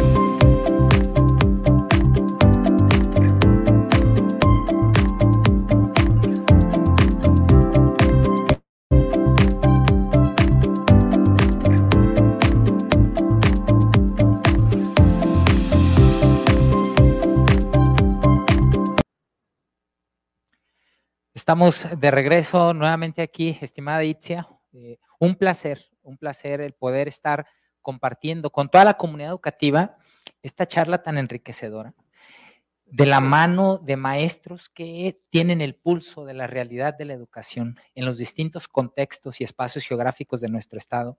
Ha sido un verdadero placer ver en voz de ellos los procesos de reflexiones tan profundos que se realizan de planteamientos, por supuesto, de dos referentes como el doctor Fernando Reimers y el doctor Pedro Ravela, y que creo, salvo tu mejor opinión, que sería muy conveniente ahora hacer un proceso de reflexión de los comentarios que cada uno de los panelistas realizó el día de hoy, porque son, por supuesto, eh, eh, garbanzos de a libra y son eh, diamantes en bruto que requieren de seguir reflexionando cada vez con mayor profundidad, de darle sentido a la práctica educativa a partir de la realidad en la que cada uno de nosotros vivimos.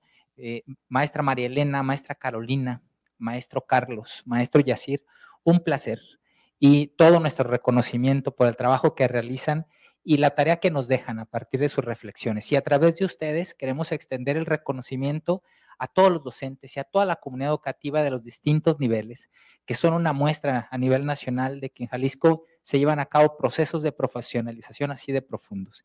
Y que dicha de paso, reitero y hago extensiva también la felicitación a todos nuestros directivos. Hoy, el 28 de septiembre, Día de los Directores Escolares, pues bueno, creo que los temas que el día de hoy abordamos, la educación acelerada, cómo a través de distintos procesos de priorización de aprendizajes, desde una visión de los contenidos como medios, no, como fin en sí mismos, desde la posibilidad de incorporar estrategias metodológicas diversificadas que desde una visión sistémica nos permitan ir incorporando cada vez más procesos de aprendizaje que orienten a que nuestros alumnos aprendan desde una visión situada, a través de una visión de colaboración, de aprendizaje compartido y que de una va llevando a la otra de la mano para poder incorporar procesos de evaluación formativa que más allá de recopilar información a través de distintos instrumentos nos lleve realmente a generar procesos de sistematización que favorezcan el análisis y la toma de decisiones oportunas.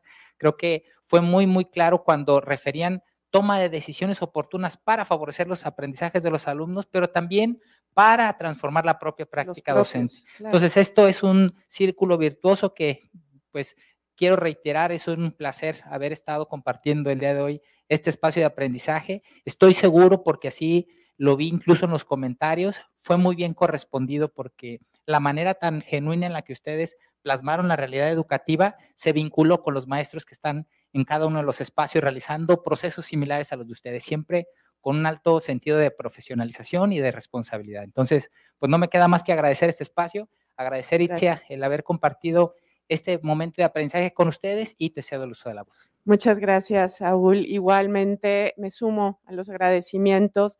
Creo que el día de hoy muchos de nosotros, los que estuvimos aquí, los que nos están viendo a través de la pantalla, pues tenemos un profundo agradecimiento por lo que eh, nuestros colegas nos comparten, pero yo sí quiero destacar, eh, ellos cuatro no son los únicos, eh, así como yo leí en el chat los comentarios de Elsie, de Felipe, de Charlie, de Edgardo, de Elvira, de Rosario, de un montón de maestros, otros tantos que más adelante seguro van a ver este video y, que van a ir pensando, van a ir reflexionando sobre cómo, cómo debe ser el docente que acompaña al alumno en, las épocas, en el momento actual. Y, con eso me gustaría cerrar, Saúl. ¿Cómo es el docente? Ya hablamos mucho de cómo deben ser las prácticas, eh, qué es lo que desde la didáctica tenemos que hacer. Y hubo uno que otro comentario eh, en, los, en los que me centré en recuperar, ¿no? Eh, más allá de la cursilería o de que ando a lo mejor muy cursi, este, quise ver cuál es el perfil del ser humano del docente y recuperé nada más algunos puntos. La empatía, el sentido común, la sensibilidad, la amabilidad, el generar una comunicación eficiente, eficaz, asertiva, la apertura, la humildad, la toma de conciencia. Todo esto nos lleva finalmente a poner en el centro la vida, la vida del docente, la vida de las personas, de los alumnos, de los padres de familia, de todos los miembros de la comunidad. El amor sostiene todo esto. Todo esto que nos compartieron hoy fue puro amor. insisto, no es porque sea cursi, ¿no, Saúl? Este, creo que se sostiene en eso. Y creo que desde ahí todos tenemos mucho, mucho para dar. Eh, esto es un poco de la mirada desde Recrea, un poco desde la CEMEG, desde lo que la Secretaría quiere seguir impulsando, quiere seguir reconociendo y agradeciendo el corazón y el amor que los docentes ponen a su labor. Muchas gracias por habernos acompañado, Saúl, Carlos, Yacir, Caro, Nena, a todos, aquí al equipo. Muchas gracias y que estén muy bien. Nos dará mucho gusto verlos próximamente.